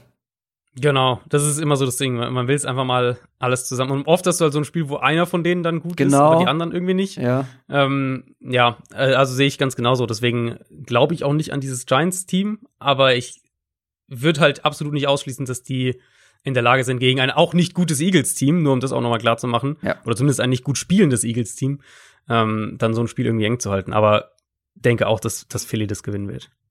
Nicht gut gespielt haben auch die Buccaneers, zu denen wir jetzt kommen. Die treffen richtig. auf die Panthers. Die Panthers haben gegen die Chiefs verloren. Ja, wie gesagt, die Bucks sind gegen die Saints untergegangen. Zwei Teams, die aus Niederlagen kommen. Die Panthers jetzt mit vier Niederlagen in Folge. Aber kann man bei einer Niederlage besser aussehen hm. als die Panthers gegen die Chiefs? Ich glaube kaum. Und ja. auf der anderen Seite kann man schlechter aussehen als die Bucks Sonntagnacht gegen die Saints. Also da lief ja wirklich mhm. alles falsch. Tom Brady vollkommen auf die ganze Offense, auf ja. die Defense überhaupt nicht so, wie, wie wir es kannten bisher in dieser Saison. Wenn die Bucks ansatzweise noch mal so auftreten und die mhm. Panthers noch mal so auftreten wie über weite Teile im Spiel gegen die Chiefs, ich glaube, dann wird auch das ein enges Spiel. die Frage ist nur, ob das so eintritt. Also das Problem ist einfach, die Bucks müssen einen deutlich besseren Auftritt hinlegen. Ja. Dann wird es, glaube ich, eine klare Sache. Die Frage ist eben, tun sie das auch? Müssen wir uns Sorgen ja, machen oder nicht? Die Bugs. Ja, wir müssen uns schon ein bisschen Sorgen machen. Ich hatte ja diese Play-Calling-Problematik bei, bei Tampa, hatte ich ja schon einige Male angesprochen. Ich glaube, ich hatte es ja auch ausführlicher vor diesem Saints-Spiel ähm, thematisiert. Jetzt nicht nur, also das Play-Calling einerseits, aber auch. Ja, wir haben ausführlich über das Play-Calling gesprochen. Genau, ja, genau. Ja. Ähm, und auch, auch die ganze Struktur der Offense. Es ist extrem statisch. Brady muss letztlich trotz der, der individuellen Qualität, die er ja um sich herum hat, muss er letztlich relativ viel selber tragen, weil er auch durch das Playcalling dann eben, und da reden wir unter anderem von den Early Down Runs, aber es ist nicht nur das, ähm, immer wieder in komplizierte Situationen gebracht wird. Und das war, gut, das war Teil des Problems gegen die Saints. In dem Spiel ist ja alles schief gelaufen. Also, das kann man jetzt nicht auf eine Sache, äh, nee, aber, auf eine Sache festmachen. Aber hattest du das Gefühl, und ja, das ist jetzt eine Art Review, aber ist natürlich auch in gewisser Weise eine Preview. Hattest du das Gefühl, dass man sich da offensiv angepasst hat in diesem Spiel? Weil ich hatte das Gefühl, sie machen immer wieder die gleichen Sachen und ja, ja, es ja, funktioniert gar nicht. Und das, das war für alle offensichtlich, dass es nicht funktioniert. Aber es waren immer genau. wieder die gleichen Sachen. Du, Brady wurde immer wieder gezwungen, halt in diese äh, Gegendruck in diese Coverage zu werfen. Mhm die ihn einfach komplett unter Kontrolle hatte irgendwie und gelesen ja, hat. Ja, genau. Und, und das ist ja, das ist halt das Thema eigentlich mit dieser Offense die ganze Zeit schon, dass sie in jeder Hinsicht einfach sehr stur und sehr statisch sind. Und das bringt halt Brady oft in schlechte Situationen. Und klar, in dem Spiel, wie gesagt, war es halt überdeutlich. Also, die haben ja fünf Drives gebraucht, um einen First Down zu bekommen. Ja, das war ähm, ja. Und Brady war ja auch einfach individuell schlecht. War, muss man, klar, muss man auch sagen, das war jetzt nicht nur, dass er in schlechte Situationen gebracht wurde, sondern er selbst hat auch nicht gut gespielt. Die ja. Bälle von ihm kamen oft irgendwie zu spät. Dann gegen Druck sah er wirklich schlecht aus. Ähm, hat auch ein paar Deep Balls verfehlt, wo, wo Big Plays ja. ähm, drin gewesen waren. Kommunikationsfehler mit den Receivern. Also da war irgendwie auch Total. schon alles Negative irgendwo so mit dabei. Und klar, Aber Spielverlauf hat natürlich auch nicht geholfen, weil die Saints dann immer aggressiver werden konnten.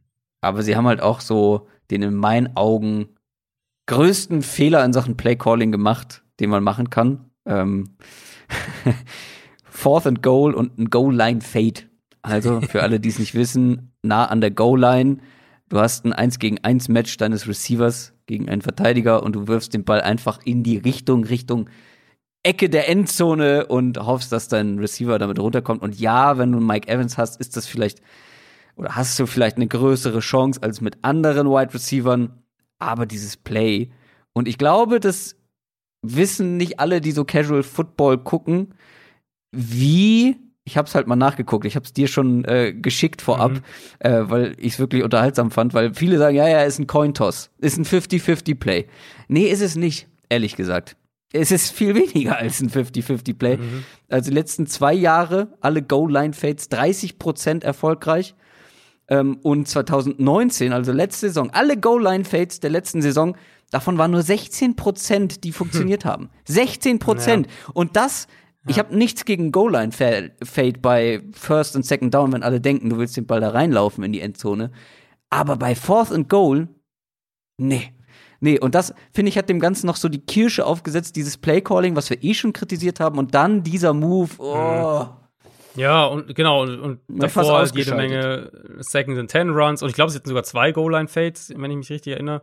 Stimmt, ähm, zu Gronk auch noch ein, ne? Ja, also, mhm. genau. Ja, wie gesagt, das, ist, das war so ein Spiel, wo halt dann alles schiefgelaufen ist.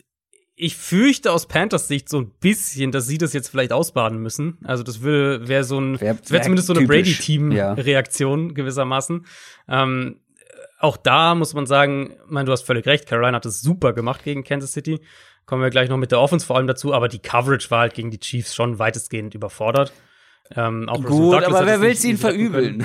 genau, überhaupt keine Frage. Ähm, sie konnten Mahomes ein bisschen unter Druck setzen. Brian Burns, ja, allen stimmt. voran wieder, der ja. eine super Saison spielt. Äh, Hito Gross Matos ist jetzt ja auch wieder da.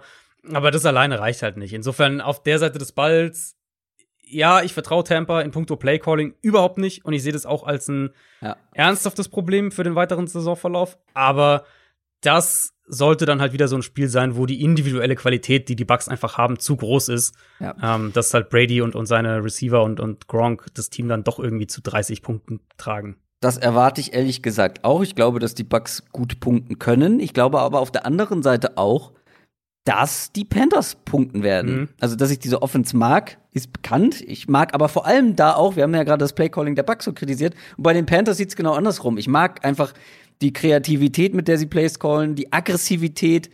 Ähm, ich fand super, dass sie schon am Anfang des Spiels gegen den Chiefs wirklich äh, ja. gegen die Chiefs aggressiv waren, weil nur so ja. kannst du mit einem genau. qualitativ schlechteren Team gegen eben so eine starke Offense überhaupt mhm. eine Chance haben.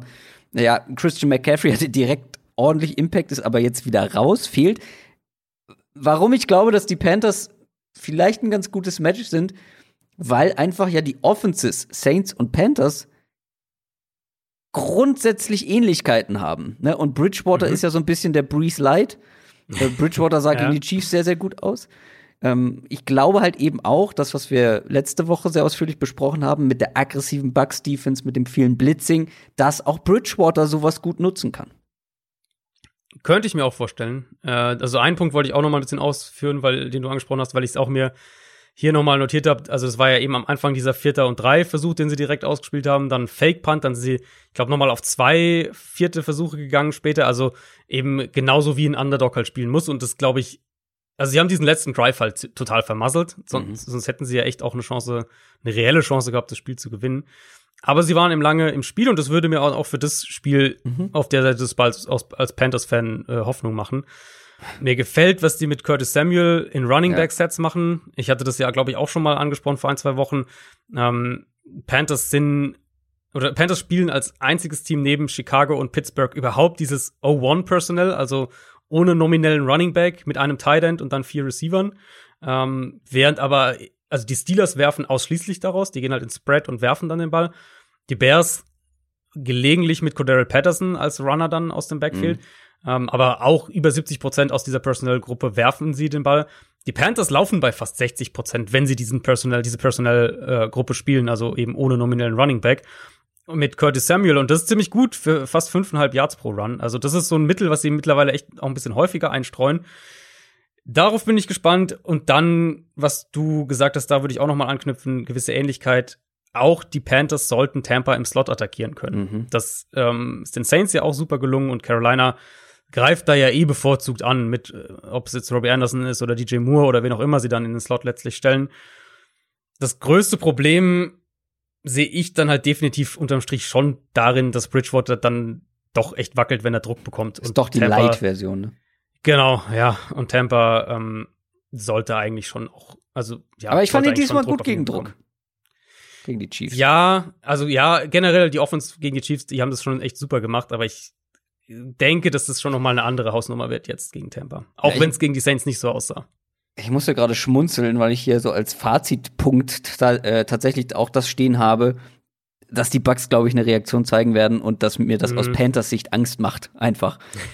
ähm, dass ja, sie halt, glaube ich, jetzt ja. die den, den Zorn des Bradys äh, abbekommen werden. Ja, also ich glaube tatsächlich, dass die Panthers ähm, dass die Panthers zu gut sind, als dass sie aus dem Stadion geschossen werden, aber ja, halt so genau. ein 33, 23 oder sowas, das würde mich jetzt nicht überraschen. Aber vielleicht geht da dann doch noch mal ein Groschen in Richtung Panthers. Ähm, bin sehr gespannt. Also äh, die Panthers sind übrigens mit fünf Punkten ähm, Außenseiter zu Hause. Das finde ich dann Hause, doch ja. etwas heftig, oder? Mm, ja gut, was ich jetzt gerade gesagt habe, wird es ja voll covern mit so 33, 23. Ja, stimmt. Insofern kann ich es jetzt nicht zu sehr kritisieren.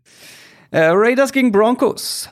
Die Raiders haben die Chargers geschlagen und die Broncos hätten fast noch ein sehr eindrucksvolles Comeback hingelegt gegen mhm. die Falcons. Und ich habe ja eingangs erwähnt, wir sprechen über Derek Carr nochmal. Wir haben eine Nachricht bekommen äh, von einem Supporter bei Patreon.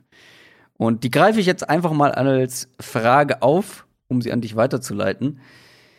Hallo Adrian und Christoph, ich bring's einfach auf den Punkt. Was zum Teufel ist mit Derek Carlos? Er war der Inbegriff eines langweiligen Quarterbacks und jetzt wirft er Deep Balls wie, wie Wilson und springt über Linebacker. Liegt das am Gameplan oder individuell an ihm? Grüße, Jan. Schöne Grüße zurück. Was ich da statistisch noch äh, mitgeben will, sozusagen, ist, der Eindruck täuscht ja nicht. Derek Carr mhm. wirft insgesamt den Ball weiter. 2019 6,3 Intended Air Yards und das war der zweitniedrigste Schnitt. Dieses Jahr 7,7, also über einen Yard im Schnitt wirft er mhm. den Ball weiter. Ja, ich meine, das Kuriose mit Derek Carr war ja immer, dass eigentlich nie in Frage gestellt wurde, ob er den Ball werfen kann. Diese, also nicht nur jetzt diese tiefen Bomben, 40 mhm. Yards oder so, sondern auch 15, 20, 25 Yards. Ja, das hat ähm, man irgendwann schon in Frage gestellt, weil man weil man es halt nie gesehen hat. genau, wenn er es gemacht hat, war es meistens gut, aber er hat es halt fast nie gemacht. Ich glaube halt einfach wirklich, dass Gruden es geschafft hat, aus ihm das rauszukitzeln zu einem gewissen Grad. Und das, da gibt's dann wahrscheinlich viele Gründe. Das, das ist natürlich, das ist klar, das ist auch die Art und Weise, wie du die Offense äh, um ihn herum baust, dann draftest du halt einen Henry Ruggs, der, der absolut da auch ein, ein Difference Maker ist und, und Nelson Aguilar blüht auf einmal auf in dieser Offense. Sagen, vor allem ähm, Nelson Aguilar. Genau. Also, sowas spielt natürlich eine Rolle und dann eben auch die Art und Weise, wie das Playcalling oder wie Gruden das Playcalling angeht. Mit Carr, glaube ich, ist es immer dieses, wenn er, wenn, wenn der vertikale Pass sein primärer Read ist und der ist da, dann wirft er ihn auch und dann wirft er ihn auch meistens ganz gut. Mhm. Ähm, die Raiders haben halt das teilweise, also teilweise haben sie, hatten sie vielleicht auch nicht die Mittel dafür, teilweise haben sie nicht so gespielt und, und teilweise hat Derek Carr halt auch viel konservativer gespielt. Und ich glaube auch immer noch, dass er das in sich hat. Also wenn, äh, wenn die Raiders jetzt äh, auf einen, einen konservativeren Stil umgehen würden, würde Carr nicht weiter die, die tiefen Bälle rausfeuern, sondern dann wäre er auch ganz schnell wieder eher der konservative Quarterback. Aber mein Eindruck im Moment ist, dass es halt einfach gut zusammenpasst, dass, dass äh, John Gruden das so ein bisschen, wie gesagt, aus dem rauskitzelt Carr aber auch dem vertraut, weil es funktioniert.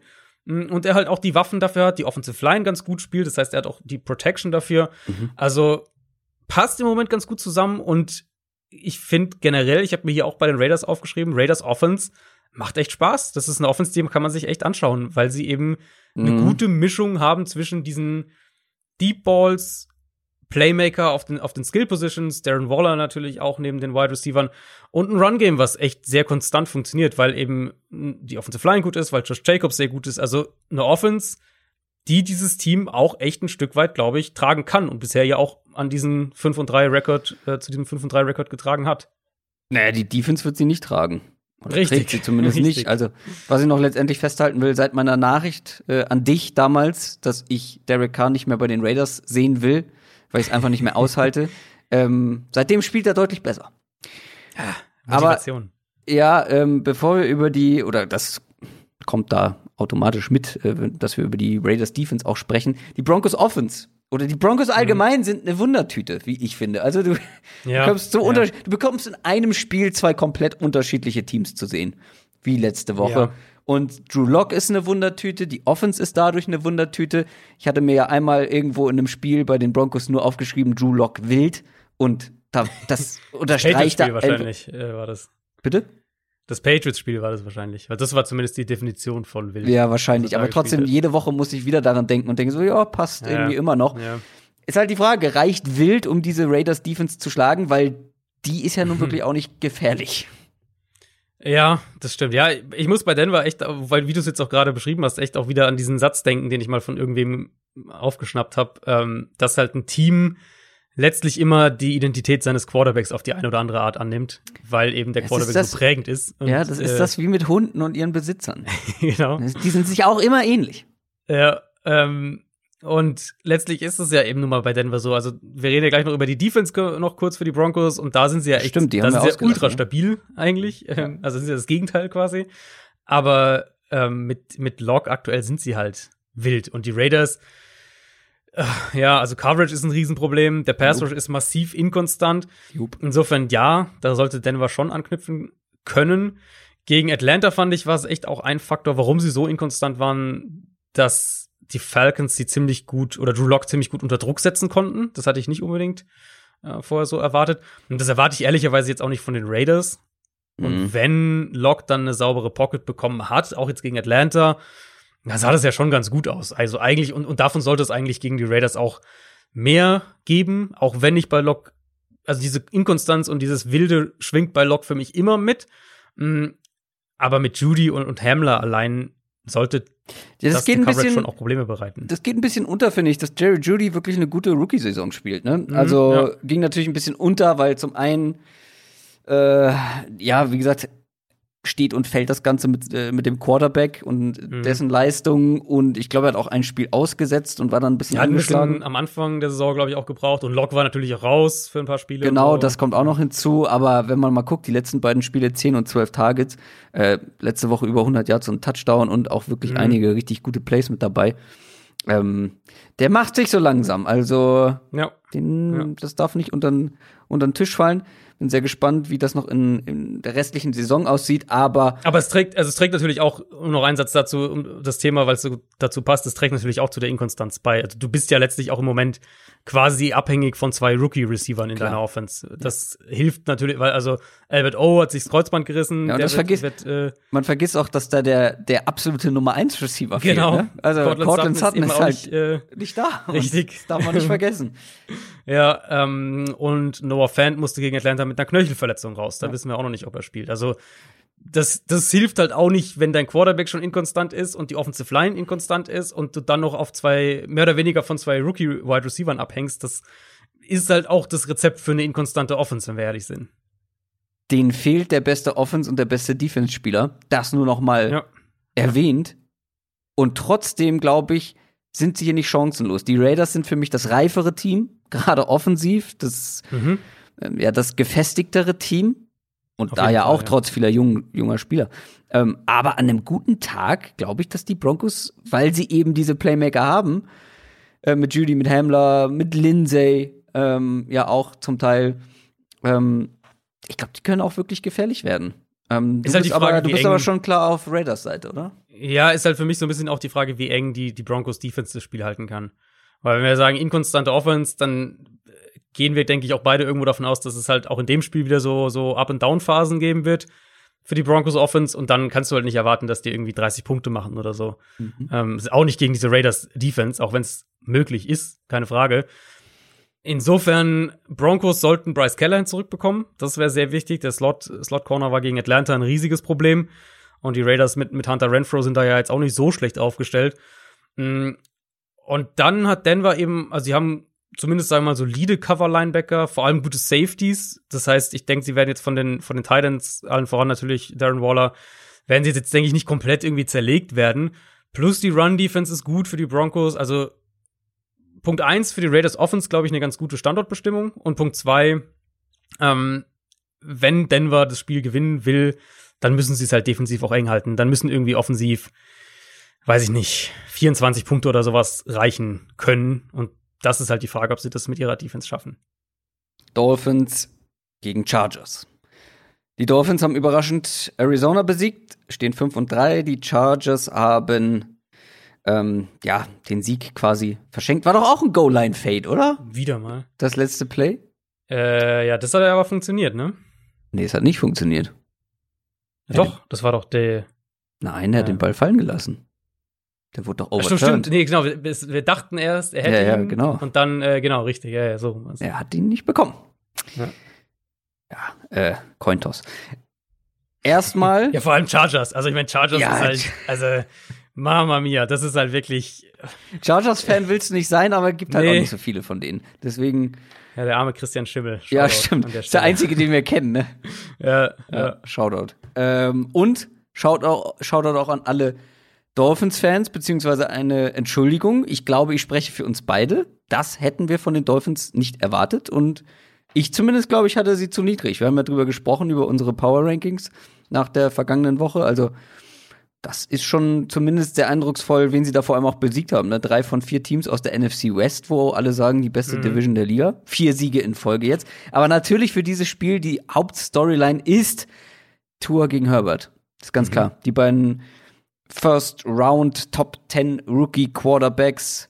Herbert hat natürlich so ein bisschen Erfahrungsvorsprung, darf schon länger in der NFL spielen, spielt auch sehr gut. Auch darüber haben wir schon gesprochen.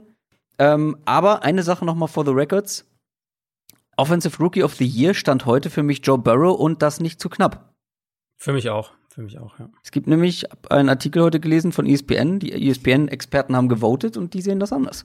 Ähm, da war ich etwas überrascht. Ähm, für mich dann doch noch mal ein deutlicher Unterschied. Tour auf der anderen Seite hat ein deutlich besseres Spiel gezeigt. Sein zweites von Beginn an.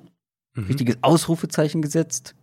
Fand ich so ein bisschen so im Sinne von, ja, ja, feiert ihr alle mal den Justin Herbert, aber ich wurde vor ihm gedraftet. Vergesst mich nicht. Und jetzt treffen die beiden aufeinander. Kann Tour auch gegen diese Chargers Defense ein Ausrufezeichen setzen?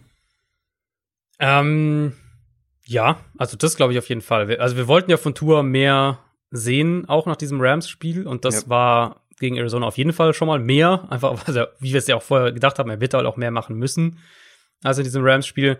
Ähm, ich meine, es war auch nach wie vor viel innerhalb der Struktur der Offense. Also jetzt nicht so, als wäre die Offense auf einmal von 0 auf 100 hochgefahren, aber das, was sie eben von ihm gefordert haben, hat er gezeigt.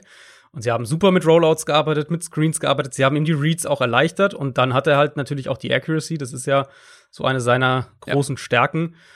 Er hatte auch seine Rookie-Fehler, überhaupt keine Frage. Diese beinahe Interception, wo er den Ball eigentlich wegwerfen will, die, die Intentional Grounding-Strafe, wo er seinem O-Liner den Ball in die Hacken wirft. Also solche Szenen waren schon noch ein paar dabei, auch ein, zwei Mal, wo er den Ball einfach zu lange hält und, und ihn wegwerfen muss.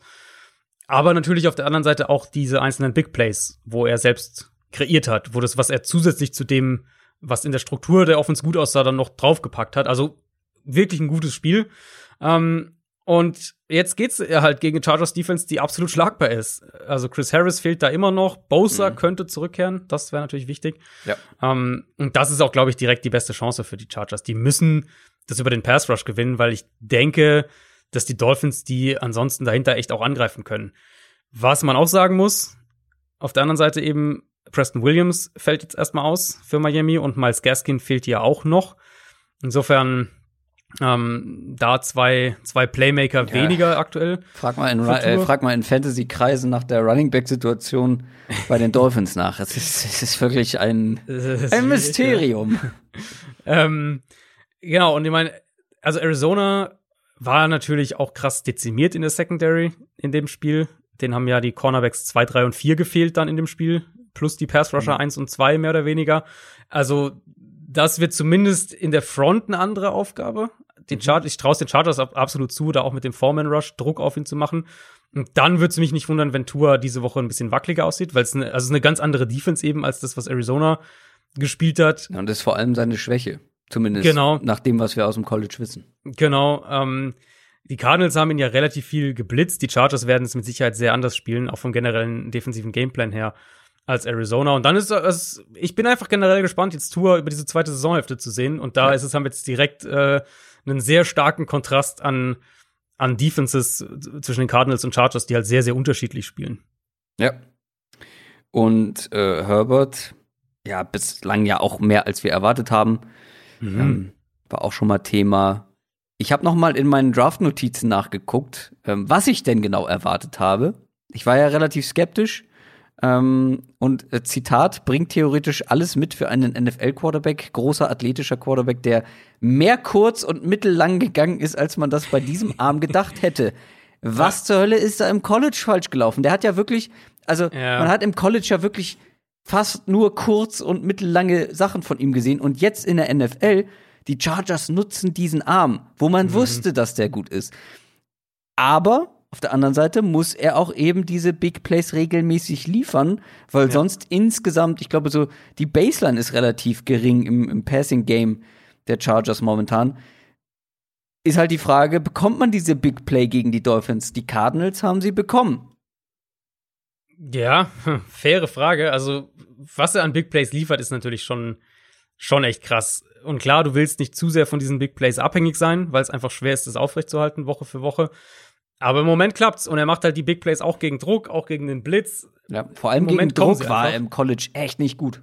Genau, ja, genau. Also es waren ja, uns waren ja sogar nicht nur viele kurze, mittellange, sondern es waren ja vor allem ultra viele Screens. Also Herbert, ja, diese Offense war ja maßgeblich um Screenpässe aufgebaut, was und schwer zu verstehen ist. Ähm, genau, das wollte ich ja damit nochmal zum Ausdruck bringen, dass ich das jetzt im Nachhinein mhm. nicht so verstehe oder also ja. gar nicht verstehe, weil das auch so ein Hauptkritikpunkt von mir war, weil ich gesagt ja. habe, ey, der hat so viel Yards after the catch von seinen Receivern bekommen, der ist so viel kurz gegangen, irgendwas äh, kann er nicht oder darf er nicht. Und jetzt wissen wir, mhm. er durfte nicht scheinbar. Ja, es ist halt, ist auch wieder eine super, äh, ich finde es immer super, solche, weil man so, so kleine Lektionen sozusagen auch kriegt, ähm, um beim, beim nächsten Jahr Scouting sozusagen beim nächsten, bei der nächsten Draftklasse wieder mehr darauf zu achten. Ich meine, das kann man nicht vorhersehen, aber es ist nochmal so ein Reminder dahingehend, dass eben Spieler auch einfach schlecht aussehen können, weil sie in schlechten Umständen spielen. Und bei Quarterbacks, oder nicht in schlechten Umständen, sondern in vielleicht in Umständen, wo, nicht, wo sie nicht richtig, äh, nicht richtig eingesetzt werden. George Kittle ist da immer so ein super Beispiel, finde ich, weil der im College quasi ein Blocking Titan war und, und irgendwie eine Handvoll Bälle nur fangen durfte und dann kommt in die NFL als, ich glaube, Fünftrunden-Pick oder was er war. Und äh, ja, ist der zweitbeste oder beste, je nachdem. Aber Receiving kann er auch, auch äh, der Liga. Ja, blocken kann er auch. Ähm, ja, also gegen, wie gesagt, ich habe es ja vorhin schon angesprochen, Dolphins Secondary gegen Arizona, das war mit Abstand das schlechteste Spiel, was ich bisher von denen gesehen habe, wenn sie auch alle ihre Leute zusammen hatten. Dementsprechend kann man natürlich sagen, okay, Chargers können da auch anknüpfen. Die haben mit Keenan Allen, mit Mike Williams haben sie die Receiver, um auch eins gegen eins Coverage zu bestrafen, falls die Dolphins auch in dem Spiel ähm, aggressiv blitzen wollen. Gegen Arizona sind sie ja auch dabei geblieben, obwohl das gegen Murray echt oft schief gegangen ist. Also auch alle mhm. drei Touchdowns von Murray kamen ja beispielsweise gegen den Blitz.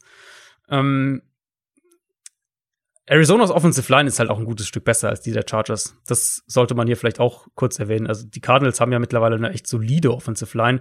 Chargers auf der anderen Seite nach wie vor ziemlich löchrig. Also das für mich ist echt so ein Spiel, ähm, wo ich sage, da sind sehr viele Szenarien denkbar. Zum einen ist die Dolphins Offense mit Tour einfach noch eine Wundertüte, das muss man mhm. einfach sagen. Und dann könnte es aber halt auch auf der Seite des Balls, es könnte einerseits so ein Bounceback-Spiel für die Dolphins, Pass-Defense werden, Mhm. Also, dass die Herbert genau, irgendwie ja. sechsmal sacken und irgendwie drei Interceptions fangen oder sowas. Aber so wie Herbert aktuell spielt und die Receiver, die er hat, würde es mich halt auch nicht wundern, wenn er auch ja. gegen die Dolphins seine drei, vier Big Plays da reinballert. Na, gerade hat er ja auch das Personal dafür. Ne? Also wir haben ja. vorhin über Savin Howard und das Matchup gegen DeAndre Hopkins gesprochen und dass Howard da auch oft ähm, ja eine, eine Pass Interference verursacht hat, wobei ich sagen muss, die Pass Interference Calls dieses Jahr sind mir einfach grundsätzlich zu kleinlich. Ähm, mhm. Jetzt gar nicht mal auf die in diesem Spiel bezogen, aber grundsätzlich. Ja, aber auch in dem Spiel waren ein paar. Ja. Also generell die Refs in dem Spiel waren nicht so doll. Auf beiden Seiten. Also ich bin gar nicht so unzufrieden mit den Refs insgesamt dieses Jahr nach den, nach den beiden letzten Jahren, wo ich wirklich oft über die Refs gemeckert habe. Mhm. Das Einzige, was mich konstant stört, sind diese PI-Calls, die einfach, mhm. also wenn zwei Menschen im Vollsprint, zwei Athleten im Vollsprint nebenherlaufen, dann berührt man sich. Wenn die beiden hochspringen, dann berührt man sich. Und das ist mir ein bisschen zu pingelig. Egal, zurück zu Savian Howard. Da könnte jetzt halt der nächste Big Body Receiver kommen, der mhm. wirklich viel, viel Körper mitbringt und den man auch vielleicht nur mit einer PI stoppen kann, mit Mike Williams vor allem. Weiß nicht, wie oft die dann aufeinandertreffen, aber das ist ja auch nochmal ein auch ja. individuell betrachtet ein spannendes Matchup mit Keenan Allen noch mit dazu. Ja, und gerade eben, was, also Keenan Allen eben auch natürlich viel aus dem Slot heraus. Mhm. Und da sind die Dolphins definitiv anfälliger dann nochmal. Also, die Chargers haben schon auch die Mittel, um da auch ihre Plays zu machen, offensiv, keine Frage. Ich bin sehr gespannt. Es ist das nächste Spiel, was offen ist. Komplett. Also, das finde ich ist ein, ein absolutes Münzwurfspiel. Haben wir da denn Quoten? Ja, Dolphins sind halt so Favorit mit zweieinhalb zu Hause. Also, sprich, eigentlich ist es ein hm. Wie gesagt, ein Münzwurf.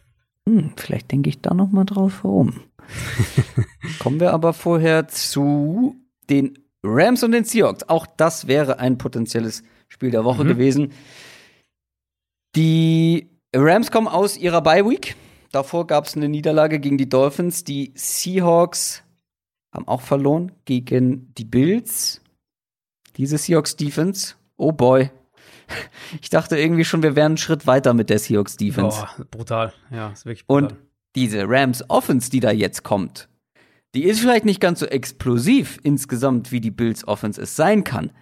Hm. Aber wir sagen ja auch immer wieder bei den Rams, wenn's flutscht, dann flutscht aber so mhm. richtig, mhm. weißt du? Also wenn die mal ins also vor allem ins Laufen kommt, wenn die ihr, ihren Stiefel durchziehen können, sind die mhm. einfach schwer zu stoppen. Und bei der Seahawks Defense ist fast jeder Gegner aktuell schwer zu stoppen. Ja, so kann man sagen. Also Ich finde, also die Seahawks Defense, ehrlich gesagt, ich habe dieses Bills-Spiel, ich hatte teilweise den Eindruck, die sind so ein bisschen an dem Punkt angekommen, wo ihr denen irgendwie alles scheißegal ist. Also so Blitzing funktioniert nicht, wurscht, wir blitzen Josh Allen 28 Mal und lassen dabei eine Completion-Quote von 80 Prozent, knapp 11 Yards pro Pass und zwei Touchdowns zu. Da ist es halt so, weil irgendwie eine bessere Idee äh, haben wir auch nicht und so kommen wir wenigstens ab und zu ähm, zum Quarterback und, und, und sie packen sogar noch einen drauf. Die Seahawks haben fast 12 Prozent defensiv von ihren defensiven Snaps gegen die Bills in Cover Zero gespielt. Und das halt mit dieser Secondary, mit dieser angeschlagenen Secondary ja. noch dazu, gegen die Bills Receiver. Muss man da den Defensive Coordinator vielleicht mal hinterfragen, ja, weil das also, ist ja halt der, ja. der, falsche Plan fürs falsche Team. Komplett, ähm, komplett. Und dann halt auch das, was ich ja vorhin schon bei der, bei der Preview auf das Cardinals-Bills-Spiel gesagt hatte, diese ganzen Soft-Zone-Coverages hinter dem Blitz, da hat Buffalo eben super schnell einfache Completions gegen den Blitz gefunden. Und ich hatte ja genau diesen Punkt eben in der Preview auf das Spiel angesprochen. Da kamen sie, ähm, da kamen sie gerade aus diesem, äh, die Seahawks aus diesem ultralastigen, blitzlastigen Spiel gegen die 49ers. Und mhm. ich hatte halt so die Frage in den Raum geworfen, ob das jetzt einfach die Art Defense ist, die sie sein wollen. Ähm, und ob das generell jetzt der richtige Weg gegen Josh Allen ist zu blitzen, aber ob sie halt vielleicht einfach das als ihre defensive Identität sehen. Mhm. Und die Antwort auf die Frage war relativ klar. Also, ähm, ja, okay, Seattle hat ein Pass-Rush-Problem, aber jetzt einfach wild super aggressiv zu blitzen, das ist ja nicht die Lösung. Und vor allem nicht, wenn du halt nicht, ähm, nicht die Cornerbacks dafür hast. Und da, ehrlich gesagt muss man da auch über einen, über einen Jamal Adams reden. Klar, das ist jetzt noch eine sehr, eine sehr kleine Sample Size, weil der jetzt auch gerade zurückgekommen ist, aber in Coverage wirkt der teilweise komplett verloren. Und wenn sie den jetzt irgendwie als primär als blitzenden Box Safety geholt haben, das hätten sie auch günstiger haben können, würde ich jetzt mal so behaupten. Ähm, so, und wenn wir dann da gehe ich dann mal dann so ein klein bisschen die, die Kehrtwende, wenn wir aufs Matchup gehen.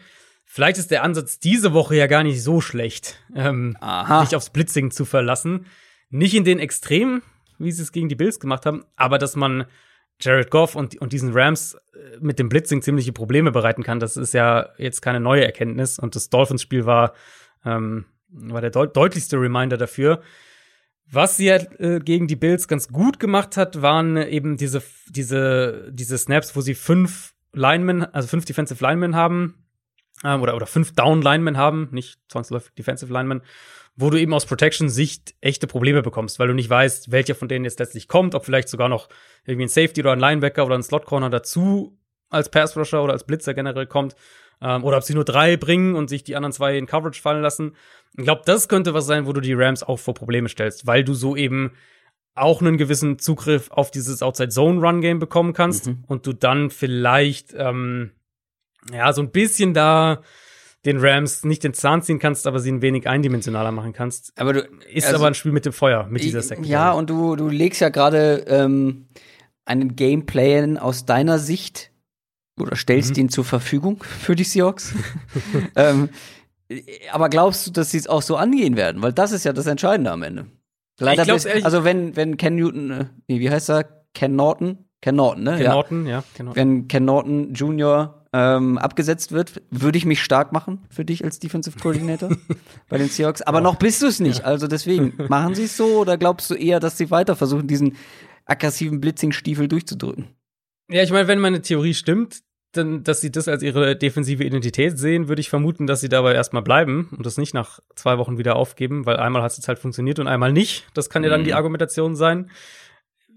Ich bin, also ich schaue halt dann vor allem auf die Secondary und Shaquille Griffin sieht's immer noch nicht so gut aus diese Woche. Das heißt, dann fehlt dir dein Nummer 1 Corner.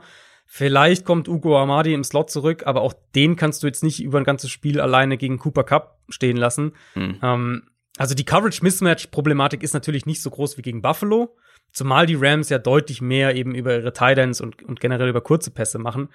Ähm, das, das sollte Seattle ein bisschen in die Karten spielen. Plus natürlich auch die, ähm, dass die, dass die Rams deutlich mehr ums Run-Game herum aufbauen als die Bills, die ja in der ersten Halbzeit fast nur den Ball geworfen haben. Äh, gegen Seattle. nicht laufen. Richtig. Ähm, aber halt, wie gesagt, mit dieser Secondary ist es ein permanentes Spiel mit dem Feuer. Das, das kann gegen die Rams funktionieren, wenn sie es so spielen. Also nicht falsch verstehen. Das kann funktionieren. Aber du läufst halt die ganze Zeit auf Messerschneide, weil du kannst halt auch jederzeit irgendwie für einen 10 Yard Pass erwischt werden, der dann 80 Yards in die Endzone getragen wird. auch die andere Seite des Balls sollte spannend werden. Diese Seahawks Offense gegen die Rams Defense, die ja eigentlich mhm. auch echt gut gespielt hat ähm, in den ersten Wochen, meistens zumindest. Aber was ich besonders spannend finde, sind natürlich auch die einzelnen Matchups, die sich da ergeben werden. Mhm. Klar, Aaron Donald gegen die Interior Line, vor allem gegen die Seahawks, wenn ich das richtig auf dem Schirm habe, ist das nicht unbedingt die Stärke der mhm. Line, die insgesamt vielleicht ganz okay ist. Aber da ist, glaube ich, schon so ein Mismatch äh, aus Seahawks Sicht. Und noch spannender ist natürlich, wie immer, wenn man gegen die Seahawks spielt, wie man diese beiden Wide Receiver verteidigt. Ramsey gegen Metcalf könnte ich mir vorstellen. Zumindest mhm. war das letztes Jahr so, als die beiden aufeinander getroffen sind. Das ist insgesamt schon mal ein mega Matchup. Zwei der mhm, besten ja, Spieler absolut. irgendwie auf ihrer Position gegeneinander. Ja. Ähm, aber wir wissen eben jetzt auch aus dieser Saison vor allem, dass wenn Tyler Lockett zum Beispiel das bessere Matchup hat, dann wird der halt mit Targets zugeschüttet und der wird auch viel im Slot spielen. Ich glaube, da sind die Rams nicht so stark. Das könnte ein Lockett-Spiel auch wieder werden. Könnte gut sein. Also, ich meine, das ist ja die Thematik, die wir jetzt jede Woche bei den Seahawks ja. irgendwie ansprechen. Welcher Receiver halt, wird genau, äh, der genau, Go-To-Guy ähm, sein? Ja, ganz genau. Also die Rams haben an sich schon ganz gute Voraussetzungen dafür eben. Ramsey, klar. Dann haben sie halt auch ähm, einen John Johnson als einen sehr guten Cover Safety. Plus eben Darius Williams, der hat sich so ein bisschen als Nummer zwei Outside Corner in den Vordergrund gespielt und Troy Hill ist jetzt mehr in den Slot gerückt. Also die haben also, defensiv schon die Mittel, um Seattle mal zumindest ein bisschen zu limitieren, sagen wir es mal so. PFF ähm, hat ja immer ihre Wide Receiver Cornerback Matchups und da sehen sie Tyler Lockett als ein ähm, ja, sehen sie einfach ein großes Mismatch gegen Troy Hill, wenn äh, Lockett ins Slot kommt. Ja, nee, das sehe ich auch absolut. Also Lockett im Slot gegen Hill sehe ich auch als das wahrscheinlich das größte Mismatch zugunsten der Seahawks in dem Spiel. Ähm, ist halt die Frage natürlich, wie oft du das bekommst, wie oft du das äh, erzwingen kannst auch. Aber das wäre das, was ich auch attackieren würde. Also wenn ich raten müsste, würde ich auch sagen, ähm, eher ein Locket-Spiel. Und dann bin ich aber generell auch gespannt, wie viel die Rams überhaupt diese 1 gegen 1 Duelle haben wollen. Also gut, Ramsey Metcalf, ich glaube, das nimmst du aus Rams Sicht. Ähm, ob sie aber vielleicht eher versuchen, gar nicht so viel zu blitzen, sondern eher mit ihren ganzen Coverage-Rotationen, was ja die Rams sehr, sehr viel auch machen, also Post-Snap-Coverage-Rotation, Wilson dazu bringen, den Ball ein bisschen länger halten, vielleicht dann auch wieder diese ein, zwei kritischen Fehler zu machen.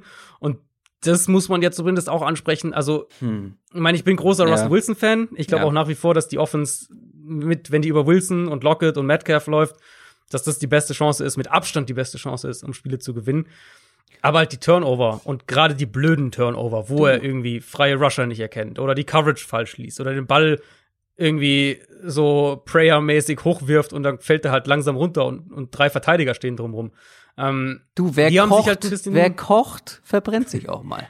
ja, absolut. Die haben sich jetzt halt ein bisschen gehäuft und ich will jetzt nicht automatisch sagen, dass die diese Woche wieder passieren, aber was man, was ich so mittlerweile ein klein bisschen im Hinterkopf habe, ist, ähm, sie haben das Spiel gegen Arizona verloren aufgrund der Turnover. Sie haben ähm, gegen Buffalo, ich glaube, vier Turnover hatte Wilson und alle vier haben die Bills im nächsten, also im Gegenzug dann mit dem nächsten Drive äh, in, in, Punkte verwandelt. Und ich frage mich halt schon so ein bisschen, ob Pete Carroll vielleicht irgendwann sagt, wir müssen da wieder ein bisschen mehr Sicherheit reinbringen, müssen den Ball wieder ein bisschen mehr laufen. Ich weiß nicht, ob es so kommt, keine Ahnung. Ja, momentan, aber momentan wenn ihn eine Sache dazu ja. bringt, dann wird es halt irgendwann das sein, ja, haben wir viel zu viele Turnover offensiv, müssen wieder Spiel kontrollieren, Ball laufen. Äh, was wir jetzt gar nicht erwähnt haben, Pete Carroll, hat er nicht seinen Vertrag verlängert? Ja, stimmt, ja, Pete Carroll haben wir stimmt, gar nicht in den News. Letzte Woche, glaube ich, irgendwann schon, gell? Ähm, oder am Wochenende? Am Wochenende, ja. Es also war im, im Livestream, äh, als ich äh, Sonntag einen Livestream gemacht habe, mhm. Ähm, war es kurz Thema. Ja, ja äh, fünf, fünf Jahre, glaube ich. Also auf jeden Fall sehr lange und damit vermutlich auch für den Rest der Russell Wilson-Ära, würde ich vermuten. Zumindest für den Großteil davon. Ja. Was haben wir jetzt noch nicht abgehakt? Ich glaube, wir haben über alles gesprochen in diesem Matchup. Also, die Seahawks sind tatsächlich Außenseiter. Aber ja, ich ja, verstehe ehrlich gesagt auch warum. Ähm, also ist jetzt nicht so, dass ich sage, okay, ähm, das ist jetzt safe mein All-or-Nothing-Tipp. Ich verstehe, dass die Seahawks hier gar nicht so die großen Favoriten sind, weil ich glaube, dass die Rams einfach ganz gute Matchups haben könnten. Und wenn die Rams Offense ins Rollen kommt, wie ich schon gesagt habe, ich glaube, dann ist nicht ausgeschlossen, dass die äh, vor allem natürlich die Seahawks Defense Probleme bekommt und wenn dann die eigene Defense Mhm. Wilson zu Fehlern zwingen kann, das was du gerade gesagt hast, ich halte das nicht für ausgeschlossen, dass die Rams das tatsächlich auch gewinnen. Ich auch hier noch ein Spiel, wo ich noch nicht so richtig weiß, auf wen ich tippe. Ja, ich könnte mir vorstellen, dass es ähm, vielleicht überraschend dahingehend wird, dass es defensiver wird, als man es auf den ersten Blick denken würde. Also, dass es ein bisschen, also auf beiden Seiten ein bisschen defensiver geprägt wird.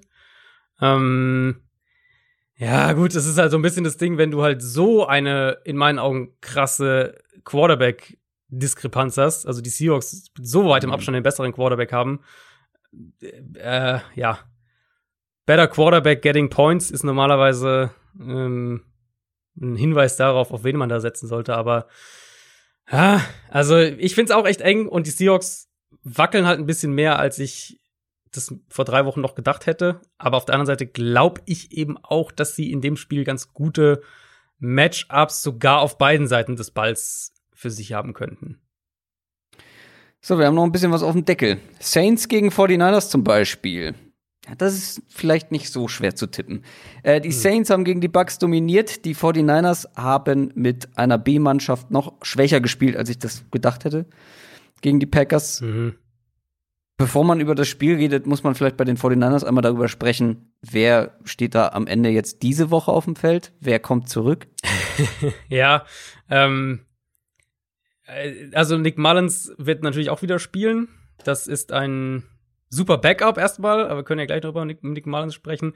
Die Umstände werden ein bisschen besser sein. Trent Williams wird wieder spielen, Brandon Ayuk wird wieder spielen, vielleicht sogar Debo Samuel, der sich ja, der war auf der Covid-19-Liste, aber hat ja auch vor allem Oberschenkelprobleme. Also meines Wissens nach hätte der eh nicht gespielt am Donnerstag, aber der könnte auch wieder ähm, zurückkommen. Das gibt den Niners wenigstens auf der Seite des Balls eine Chance, die Offense, glaube ich, strukturell so aufzuziehen, wie Shannon sich das vorstellt. Bei den Saints gebe ich zu, hatte ich ein schlechtes Gefühl. Also ähm, habe ich mich ein bisschen geschämt. Ich hatte direkt so ein Bild im Kopf. Das hat bestimmt jeder schon mal erlebt, so in der Pubertät wahrscheinlich. Man hört irgendwie über Ecken, ähm, dass ein richtig guter Freund von einem ganz schlecht über einen gesprochen hat. Vielleicht sogar der beste Freund. Und dann hört man, der hat ganz schlecht über den gesprochen. Man ist direkt so enttäuscht und denkt, boah, das hätte ich dem nie zugetraut. Und dann kommt raus, nee, stimmt gar nicht. Er war total loyal, nichts passiert, alles ist gut. Und so fühle ich mich bei den Saints. Ich habe sie im Stich gelassen. Das war mein Nummer eins Team vor der Saison und ich habe sie einfach fallen gelassen, wie eine heiße Kartoffel, nachdem sie die ersten Wochen einfach nicht so gut gespielt haben. Und jetzt dieses Saints-Spiel war eigentlich genau das, was ich sehen wollte wochenlang und was ich eigentlich auch erwartet habe. Aber ich habe das Vertrauen verloren und wurde bestraft, zu Recht, ähm, weil die, also es war dominant einfach insgesamt. Das, die Offense Ja. war kaum zu stoppen auf die typische Saints-Art und Weise. Die Defense war aggressiv. Die Defense hat äh, einen Tom Brady vor erhebliche Probleme gestellt. Und ich meine mich zu erinnern, dass die Saints vor allem defensiv auch letztes Jahr so ein bisschen Anlaufschwierigkeiten hatten. Sind sie über den Berg? Mm, so weit würde ich noch nicht gehen, auch wenn es mich natürlich auch, also klar, auch defensiv überrascht hat. Aber was ich halt wirklich sagen würde, ist, dass allen voran der Pass Rush wirklich, also mehr als nur über den Berg ist, sondern ähm, Ja, der wird Woche für Woche besser, habe ich das Gefühl. ja, steigert sich echt im Moment noch. Und Ja. wir hatten ja in der Preview auf das Bucks-Spiel hatten wir ja schon ein bisschen drüber gesprochen, ähm, weil da halt mit der Rückkehr von Marcus Davenport eine klare Verbesserung zu sehen war. Aber der Star gegen Tampa war ja eher noch Trey Hendrickson, der sieben Quarterback-Pressures hatte, davon zwei Sacks. Und inzwischen ist es halt echt eine Front, die über die individuelle Qualität an drei, vier Spots ohne Blitzing eben zum Quarterback kommt. Und Ja. gleichzeitig Dennis Allen, der Defensive Coordinator, blitzt immer noch ganz gerne. Also sie, sie mischen es dann immer noch ein bisschen durch, aber ähm, mit der, mit dieser, mit Cam Jordan natürlich allen voran und dann Davenport Hendrickson haben die halt ein Trio, was echt, wo jeder individuell seine Matchups gewinnen kann. Und dann hast du eben das, das Mittel oder das Rezept für eine sehr, ähm, für eine sehr dominante Defensive Line erstmal. Das wird man sicher in dem Spiel auch sehen. Vor allem natürlich, sobald die Niners ins, ins Dropback-Passing-Game ähm, gehen müssen. Das war ja auch gegen die Packers dann letztlich so. Die Packers haben ja auch klar, dann noch ohne Trent Williams und gerade auf Left Tackle hat man das dann sehr gemerkt in dem Spiel, aber auch die Packers Mhm. hatten ja äh, ein sehr, sehr gutes Spiel im Pass Rush, weil dann irgendwann die Niners halt mehr ins normale Passspiel gehen mussten, was ich aber, bis es soweit ist, dann, bis irgendwann die Niners vielleicht aufholen müssen oder so, was ich absolut erwarte, ist, dass San Francisco die, die Linebacker und generell die Underneath Coverage für die Saints gut attackieren kann. Das ist ja sowieso der, der Hauptfokus, haben wir auch schon häufiger drüber geredet. Der Hauptfokus in der Shanahan Offense ähm, mit allem, was die mit, mit Misdirection, mit Play Action machen. Dieses Ganze, die Defense in die Breite ziehen und dann halt an einzelnen Spots angreifen. Äh, und New Orleans wackelt da dieses Jahr noch mal ein gutes Stück mehr als gedacht.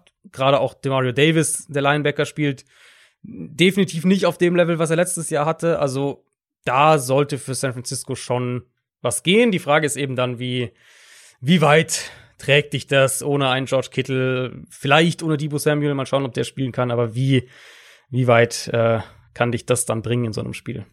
Ja, jetzt hast du viel über die Ausfälle in der Offense gesprochen. Äh, die gibt's ja in der Defense auch schon seit Wochen. Mhm.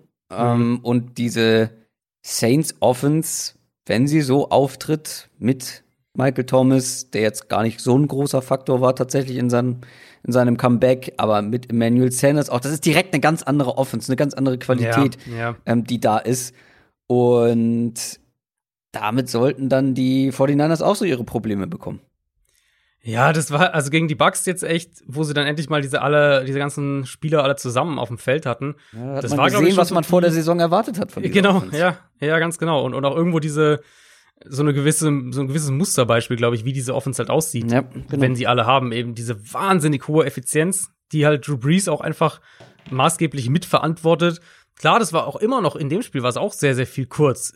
Kaum mal ein Ball, der, der tiefer als 15 Yards geflogen ist.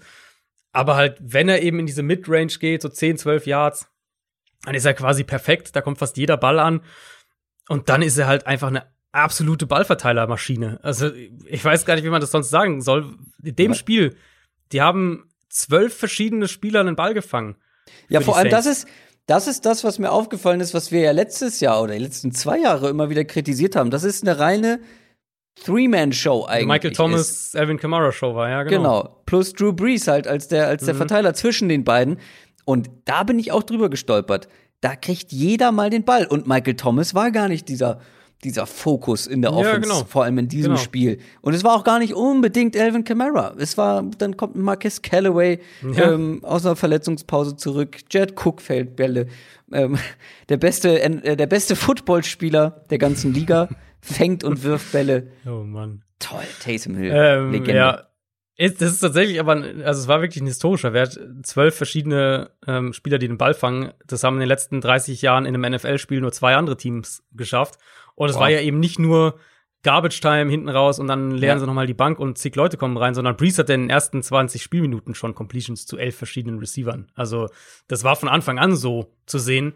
Und ähm, ja, dann ist es halt eine wirklich eine super getimte Maschine, die da irgendwie so übers Feld rollt und walzt. Und ähm, was sie dann natürlich noch draufpacken, ist halt alles, was sie mit ihren ganzen Formationen machen. Da werden sie, da, das ist dann noch un unangenehmer in der Vorbereitung ähm, für, für Gegner eben mit, was Sean Payton halt dann teilweise macht, wo sie dann halt wirklich auch, da steht plötzlich der Fullback outside und, und, äh, und ähm, zwei Titans inline und irgendwie der, die beiden laufen noch irgendwelche Option Routes. Also extrem schwer, glaube ich, sich darauf vorzubereiten. Und da bin ich halt auch nicht sonderlich optimistisch dann, was die Niners Defense angeht. Also wir haben es gegen die Packers haben wir es ja gesehen, was die für riesige Probleme mit Devante Adams generell, aber gerade auch aus dem Slot heraus hatten. Und dass die Saints das mit, mit Sanders und Thomas testen werden, ist, denke ich, klar. Äh, Richard Sherman hat sich jetzt unter der Woche mal zu Wort gemeldet. Der wird wohl, also der peilt Ende November als sein Comeback an, aber diese Woche wird er, wird noch zu früh sein. Zumindest haben sie mit Fred Warner eine Coverage-Antwort, denke ich, auf Alvin Kamara und, und die Run-Defense für die Niners ist ja eigentlich auch relativ stabil. Aber da hören halt meine Argumente auch so ein bisschen auf für die Niners Defense. Also ich bin wieder eingestiegen. Kommst du mit? Ja, im Moment, also im Moment muss man sagen, würde ich mitgehen, wenn du sagst, die Saints sind das beste Team in der NFC. Das gefällt mir gut. Das gefällt mir gut. Kommen wir zu zwei Teams aus der AFC. Steelers gegen Bengals. Schönes Division-Duell. Die Steelers das einzige ungeschlagene Team nach wie vor in der NFL 8 und 0. Aber mit Mühe gegen die Cowboys und die Bengals hatten frei. Davor gab es den Sieg gegen die Titans. Stehen 2, 5 und 1. Joe Burrow, der spielt in schlechten Umständen, ja, wissen wir. Spielt aber eine gute Saison, auch das wissen wir. Mehr Hits übrigens als Daniel Jones kassiert, obwohl weniger äh, Pressure. Also der kriegt ordentlich Gut, auf aber die der Mütze. wirft auch äh, so grob 35 Bälle Ja. pro Spiel oder so. Aber er ist eben gut gegen Pressure. Bisher. Jetzt kommt aber dieses Steelers Front. Und Mhm. ich sag vielleicht gleich noch mal, oder kann ich jetzt ja schon mal sagen, äh, ich würde dieses Cowboys-Spiel des Steelers nicht allzu hoch werden. Das ist, Mhm. Ich finde, das sehen wir häufiger in der NFL, dass so ein klar überlegenes Team kommt. Ja, gerade bei den Steelers in den letzten Jahren gab es das immer wieder, insbesondere wenn sie auswärts Ja, und dann ist man so ein bisschen, geht man so ein bisschen luschig damit um und Mhm. ist sich zu sicher. Also, ähm, das würde ich nicht zu hoch hängen. Aber dieses Steelers Front gegen die Bengals O-Line ist natürlich so ein zentraler Faktor in diesem Spiel und vor allem, Ja. wie das Ganze dann für Joe Burrow endet. Äh, ja, ja. Ähm, also, was für mich, was so ein, oder eigentlich der primäre Takeaway war, den ich dann doch hatte aus diesem Steelers-Cowboys-Spiel, weil es sich jetzt auch in, weil es nicht das erste Mal war, dass wir es gesehen haben, aber in dem Spiel halt dann doch nochmal deutlich, ähm, wenn man den Gegner bedenkt, dass die defensiv halt schon echte Probleme bekommen, wenn sie die Line of Scrimmage nicht kontrollieren. Das war ja auch gegen Baltimore zum Beispiel der Fall. Also die Ravens haben den Ball ja eigentlich super bewegt. Sie haben sich halt selbst permanent ein Bein gestellt und die Turnover gehabt, aber den Ball bewegen konnten sie schon. Und, und gegen die, ähm, gegen die Cowboys war es halt ähnlich. Klar, Pass Rush war jetzt da und, und hat auch Pressure gemacht, aber hat jetzt das Spiel nicht komplett dominiert. Und dann haben sie halt gegen den Run gewackelt, wie auch gegen die Ravens in der Woche davor. Und da bekommt dann die Defense halt doch echt auch schnell Risse, muss man schon auch sagen. Ist, wie du gesagt hast, auch in dem Spiel natürlich das oberste Matchup, wie in fast jedem Steelers-Spiel, so ein bisschen Steelers Defensive Line gegen Offensive Line des Gegners. Ähm, Pittsburgh hat gegen die Cowboys nicht ganz so aggressiv geblitzt wie sonst meistens in Mhm. diesem Jahr. Wenn sie geblitzt haben, hat es eigentlich ganz gut geklappt. Bengals auf der anderen Seite eben hatten wir dieses Spiel gegen die Titans vor zwei Wochen, wo sie trotz einiger Ausfälle in der Offensive Line das sehr, sehr gut gemacht haben, sehr gut, ähm, Mhm. sehr gut standhalten konnten. Da müssen wir auch weiter auf den Injury Report schauen. Jonah Williams, Joe Mixon und auch Bobby Hart haben am Mittwoch nicht mit dem Team trainiert. Insofern, da muss man mal in der weiteren, weiteren Wochenverlauf gucken, wer von denen dann spielen kann. Und dann hast du das Wichtigste aber eigentlich auch schon gesagt. Burrow ist sehr gut gegen Pressure und auch gegen den Blitz immer noch sehr, sehr gut, was halt als, als Rookie-Quarterback ähm, umso beeindruckender ist. Also es gibt natürlich auch ein Szenario, wo die Steelers hier so einen ähnlichen Bengals-Meltdown hinbekommen, wie es die Ravens vor ein paar Wochen Mhm, geschafft haben. Das mhm. war mit Abstand das schlechteste Saisonspiel von Burrow. Ähm, und, und Baltimore hat den da ja wirklich in Grund und Boden geblitzt, also war ultra aggressiv, selbst für, für ihre Verhältnisse. Ich sehe es diese Woche potenziell nicht ganz so schlecht für die Bengals, weil Pittsburgh einmal natürlich nicht die Coverage-Qualitäten hat, die Baltimore hat. Sprich, ich denke, Burrow wird dann auch häufiger mal, äh, wenn er eins gegen eins Matchups bekommt, weil die Steelers viel blitzen, wird er da auch Receiver finden. Und die Ravens blitzen in meinen Augen noch mal eine ganze Ecke komplexer als Pittsburgh. Also, dass du halt überhaupt nicht weißt, ob jetzt der Safety oder der Slot Corner oder der Linebacker auf einmal um die Ecke kommt und so. Also noch wesentlich schwerer, die ganze Front und alles drumherum zu lesen. Sprich, so ein bisschen Hoffnung für die Bengals vielleicht. Ich würde vermuten, dass Burrow mh, und seine Line Blitzer Pre-Snap ein bisschen besser identifizieren können als im Ravens-Spiel und ein bisschen mehr, äh, ein bisschen mehr, ein bisschen häufiger offene Receiver auch finden werden gegen den Blitz. Und vor allem auch hier ist es wie so oft bei den Bengals-Spielen der Fall. Du hast diese drei guten Receiver. Und wie ich finde, auf der anderen Seite nicht die Cornerbacks, die Ja, das genau. matchen können. Ja. Also wie gesagt, den Steelers-Auftritt würde ich nicht ganz so hoch hängen, auch aus offensiver Sicht nicht. Was aber auffällt, ist natürlich, dass diese Steelers Offense jetzt schon mehrfach nicht so richtig rund lief und immer nur Mhm. Momente im Spiel hatte. Äh, Was muss da in deiner, aus deiner Sicht besser werden, äh, offensiv und vor allem gegen die Bengals? Ähm, kann man ja, kann man ja den Ball bewegen, aber Ja, ja. trotzdem so richtig prickelnd war es auch gegen die Cowboys Ja. mal wieder nicht. Also, was mich echt gewundert hat, dann auf der anderen Seite des Balls, war, dass die den Ball nicht laufen konnten gegen Dallas. Ich dachte ja eigentlich, Pittsburgh sollte da relativ problemlos das Spiel mit der Defense und dem Run-Game kontrollieren können. Das war ja, das du. Ich, ich habe ich hab im Livestream zig Leuten von irgendwelchen Steelers-Receivern und von Big Ben abgeraten, weil ich gemeint habe, ey, die sind früh vorne wahrscheinlich und dann laufen die nur noch, dann Mhm. laufen die nur noch. ja, ja. Das, ist das ist schön an der NFL. Eigentlich Ja. weiß man ja gar nichts. Das ist richtig. Ähm, nee, äh, gut, ich wiederhole es jetzt einfach nochmal. Pittsburgh sollte eigentlich auch hier den Ball gut laufen können gegen die Bengals. Und dann ist natürlich auch für Cincinnati Coverage ja ein, ein relativ konstantes Problem in dieser Saison. Absolut. Da sind sie eigentlich durch die Bank weg. Auch die, die Spieler, die eigentlich besser sein sollten, wackeln dann doch häufiger. Und eben das Problem gegen die Steelers ist ja nun mal, dass wenn, sagen wir mal, ein, zwei Spieler in deiner Secondary haben einen guten Tag gegen Pittsburgh, dann gehen, gehen die Steelers halt zu Nummer drei und vier und können dir immer noch mit den beiden allein irgendwie 200 Yards einschenken oder so. Und das befürchte ich schon auch ein bisschen für die Bengals. Ich würde denken, dass Cincinnati mit dem Pass Rush jetzt keinen besonders guten Zugriff auf das Spiel bekommt und dann, ähm, wie gesagt, sollte Pittsburgh eigentlich den Ball einigermaßen ja. laufen können und so das Spiel dann auch ähm, gewinnen. Was wir noch erwähnen müssen natürlich ist in dem Spiel leider Corona. Stimmt, ähm, ja. Da Vance McDonald, der der Titan positiv getestet wurde, mussten die Steelers unter anderem außerdem auch Ben Roethlisberger und, und Vince Williams als Close Contact auf die Covid-19-Liste setzen. Bisher sind die nach unserem aktuellen Wissensstand negativ getestet. Und wenn es so bleibt, könnten sie am Sonntag spielen. Ähnlich wie das mit Matt Stafford letzte Woche war bei den Lions. Aber muss man natürlich im Auge behalten, gerade äh, gerade Big Ben. Sunday Night Game haben wir noch vor unserer Speedrunde. Die Patriots treffen auf die Baltimore Ravens. Patriots stehen 3 und 5, haben noch so auf dem letzten Drücker gegen die Jets gewonnen und die Ravens. Das war auch ein Spiel, ja. Boah, Wahnsinn. Äh, die Ravens dank starker zweiter Halbzeit gegen die Colts haben sie noch gewonnen und sechs Siege mittlerweile und zwei Niederlagen. Mhm. Böse gesagt kann man hier sagen, die schlechte Version der Ravens 2019, damit sind die Ravens jetzt gemeint, die trifft auf die schlechte Version der Ravens 2020. Hm. Ähm, wobei eine Sache muss man da so ein bisschen in Frage stellen und die verstehe ich auch nicht so richtig. Du hast Cam Newton. Cam Newton ist aktuell kein guter Passer, aber du läufst mit ihm so gut wie gar nicht. Er hat vor allem auch keine Receiver. Also ähm, das kommt noch hinzu. Es gibt eigentlich keinen Grund, warum sie den Ball überhaupt werfen, ehrlich gesagt.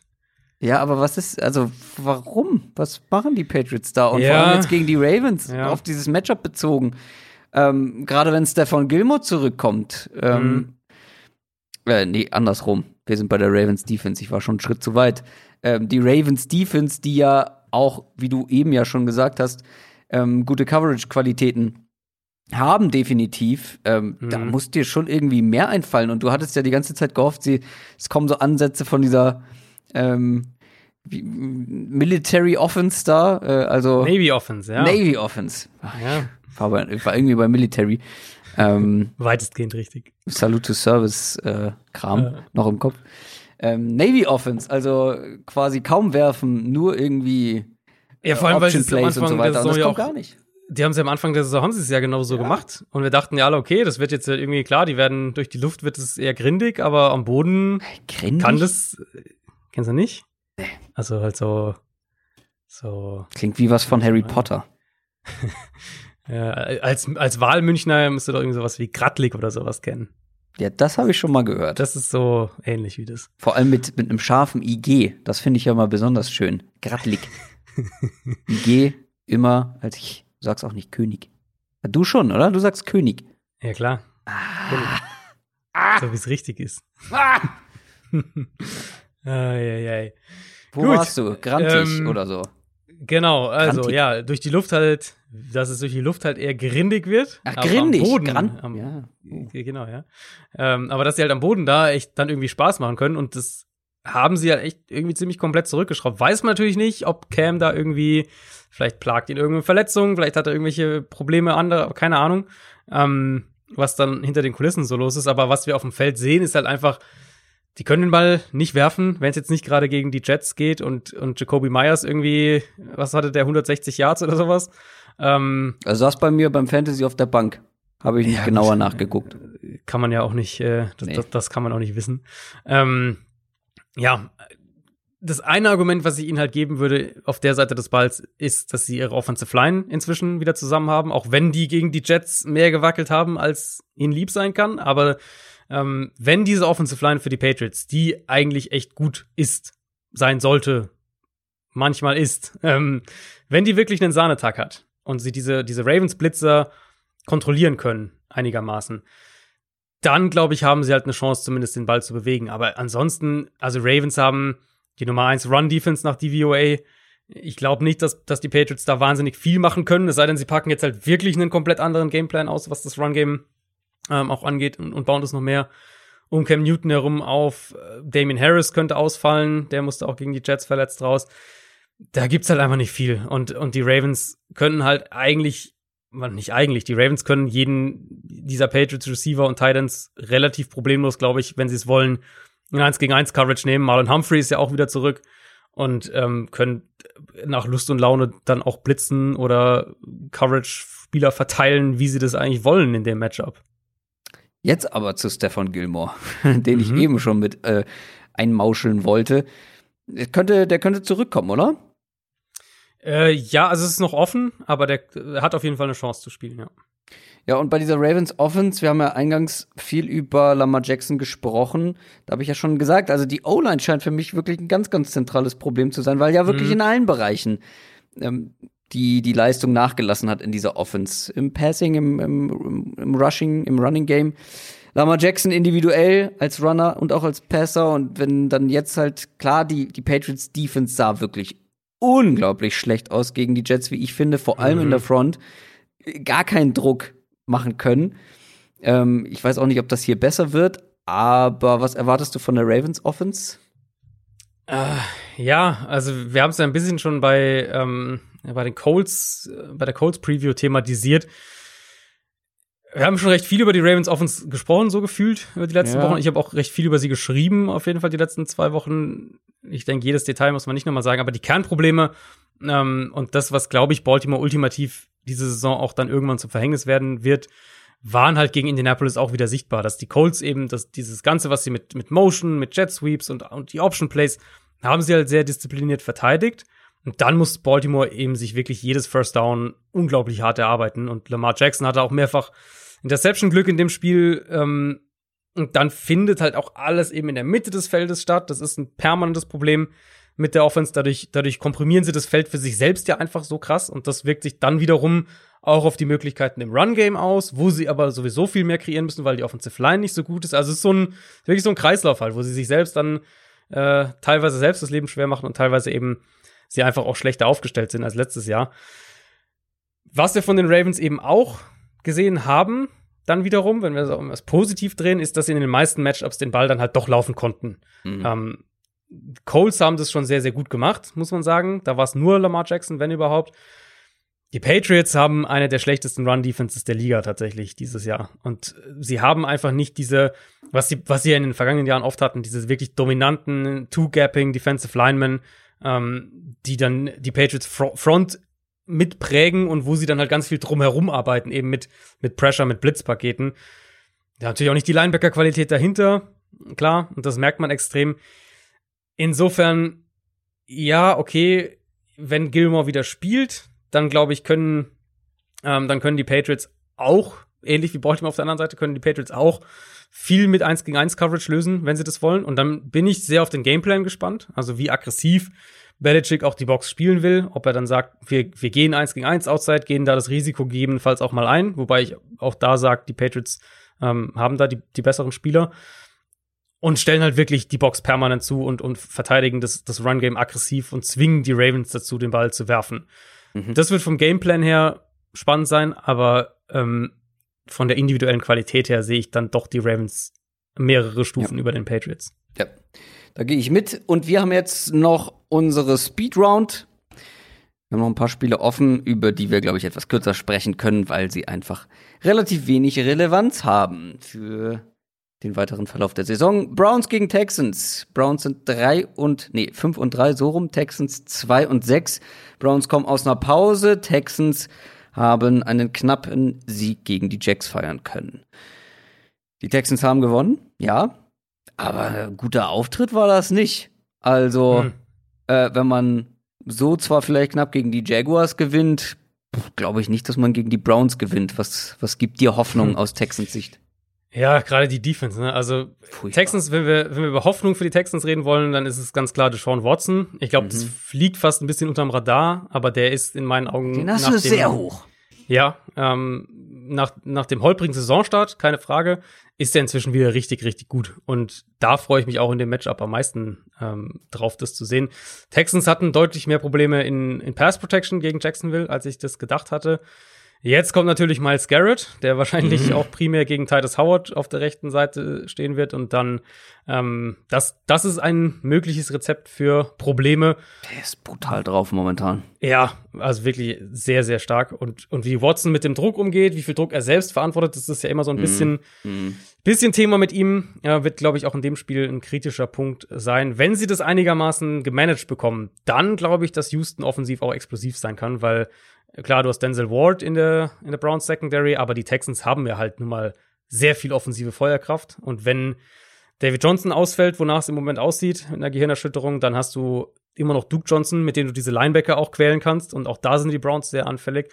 Also, sofern Miles Garrett, glaube ich, das Spiel nicht komplett an sich reißt, sollten die schon offensiv ähm, sollten die schon offensiv punkten können, gilt aber natürlich auch für die Browns. Nick Chubb ja. kommt ja vielleicht sogar schon zurück diese Woche und dann denke ich einfach auch nicht zu genau, ähm, dann, also die Browns sollten den Ball super laufen können gegen diese Defense und da, das ist für mich irgendwo auch der Knackpunkt. Ich sehe Baker Mayfield immer noch als einen Quarterback auf wackeligen Beinen, wenn er aus seiner Komfortzone raus muss, wenn er zum zweiten, zum dritten Read irgendwie gehen muss. Ähm, ja, die Frage ist halt, wie häufig die Texans das überhaupt schaffen, ihn aus dieser Komfortzone rauszubringen.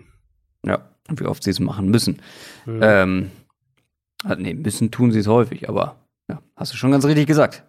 Diese Texans Defense macht Sorgen. Die 3 und 5 Lions treffen auf. Nee. Äh, doch. Jetzt, doch, doch bin richtig. Völlig richtig. Ah, es ist schon spät. Die Lions treffen auf Washington. Die stehen 2 und 6. Die Lions haben gegen die Vikings verloren und Washington gegen die New York Giants. Und mhm. Washington jetzt mit Alex Smith. Also Respekt und Anerkennung natürlich nach wie vor dafür, sich so mhm. zurückzukämpfen. Aber jetzt ist er Starting Quarterback in der NFL. Jetzt muss man aus sportlicher Sicht drauf schauen. Mhm. Und das sah gegen die Giants nicht so gut aus. Allerdings ist das Matchup jetzt ganz gut. Also Terry mhm. McLaurin alleine gegen die Lions Cornerbacks, da freue ich mich drauf. Ja, was halt auch echt bitter ist, weil eigentlich die Lions da ja echt Qualität haben, aber man sieht's halt so gar nicht auf dem Feld. Ja, ähm, ja also ah, ich finde es mit den Lions, das ist, mit den Lions ist es echt, ist echt brutal. Krampf. Ich weiß, wir haben, wir haben ja echt auch einige sehr loyale Lions-Fans unter unseren Hörern, aber ich fürchte, Detroit wird jetzt in dieser zweiten Saisonhälfte noch häufiger in der Speedrunde vor, ähm, vorkommen. Die brauchen einfach so dringend einen Neustart. Da führt ja irgendwie gar kein Weg dran vorbei. Und was ja halt so frustrierend ist, dass sie im Vergleich zu anderen Teams, über die man das sagen würde, wie die Jets oder die Jaguars, ähm, dass die Lions ja echt individuelles Talent haben. Aber ja, und vor allem anderen Anspruch hatten vor genau, der Saison. Komplett anderen Anspruch hatten. Ähm, jetzt fällt Kenny Golladay auch wieder aus. Das heißt, und da sind sie. Äh, das ist, das ist so ein X-Faktor in dieser ja. Offense. Das ist Wahnsinn. Das ist wie die Andrew Hopkins ähm, die letzten Jahre ja. bei den Texans. Ja, voll. Ähm, sie sind aber halt auch einfach übel gecoacht. Also die Lions hatten defensiv über die letzten zwei Spiele mindestens drei, vielleicht waren es auch mehr, aber mindestens drei kritische Plays, bei denen sie nur zehn Spieler auf dem Feld hatten. Ähm, das waren zwei Two-Point-Conversions. dieser eine äh, lange Touchdown-Run auch. Genau, ne? der 70er-Touchdown von Delvin Cook und das fasst eigentlich echt auch schon sehr das viel. Das kann nicht passieren, das, das ist mir ein absolutes Rätsel. Ja, ähm, vom Matchup her Washingtons Defensive Front gegen die Offensive Line. Das ist ein, auch qualitativ ein relativ gutes Duell, also auf beiden Seiten. Ähm, da ist Detroit eigentlich durch die Bank weg relativ stabil. Washington gegen die Giants ist nicht so dominant, wie ich gedacht hatte. Vielleicht kann Detroit da den Ball ein bisschen laufen, aber ja, also mm. um den Bogen wieder zu schlagen zu Alex Smith. Mm. Wenn, ich glaube, wenn er sich, wenn er seinen Groove ein bisschen findet, dann ist er auch ein Upgrade gegenüber Kyle Allen. Und dann klar, die Turnover am Ende gegen die Giants, die waren, die waren nicht schön, aber es würde mich halt überhaupt nicht wundern, wenn der mit McLaurin und dann mit, mit äh, Antonio Gibson oder auch JD McKissick, der halt einfach 13 Targets ja. hatte gegen die Giants.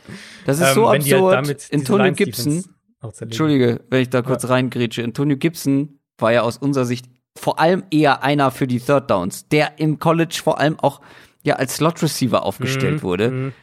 Jetzt ist er First und Second Down Back und JD McKissick Third Down Back, Receiving Back. Irgendwas verstehe ich ja. hier nicht. Ja, aber vom, also vom Matchup her, würdest, wenn du aufs Papier guckst, würdest du immer noch sagen, irgendwie Detroit ähm, hat echt einiges an individueller Qualität, aber ich traue ihnen halt einfach nicht mehr, dass sie es aufs Feld bringen. Ja, wir haben hier leider keine Line, oder? Du hast auch keine, keine Quote sozusagen. Äh, nee, aber das lag wahrscheinlich bisher an der, an der Quarterback-Frage in Mhm. Washington, würde ich vermuten. Aber wissen wir jetzt ja inzwischen auch. Ja, schade, über das Spiel hätte ich, glaube ich, sonst gerne noch mal gesprochen gleich. Echt, ich finde, das ist so eins, wo ich überhaupt, also aus Prediction-Sicht eigentlich gar nichts mit zu tun haben will, weil äh, da, da kann irgendwie auch alles passieren. Ja, wie in so vielen Spielen. Hm. Nicht unbedingt bei den Green Bay Packers, die 6 und 2 sind und auf die Jacksonville Jaguars treffen, die Da 1 haben wir und eine 7 Line, stehen. wenn du, wenn du mutig sein willst. Die Packers mit 13,5 Punkten Favorit. Mhm. Ja. ähm, viel Spaß damit. Die Packers haben easy gegen die 49ers gewonnen und die Jaguars, wie gerade erwähnt, gegen die Texans knapp verloren. Auf dem Papier eben eine klare Sache, auf dem Feld auch. Hm, ja. Ja, also ganz kurze Antwort. Wie sollen die Jaguars Davante Adams stoppen? Letzte Woche, äh, CJ Henderson hat ein paar Probleme, Sidney Jones ist bestenfalls ein durchschnittlicher Corner.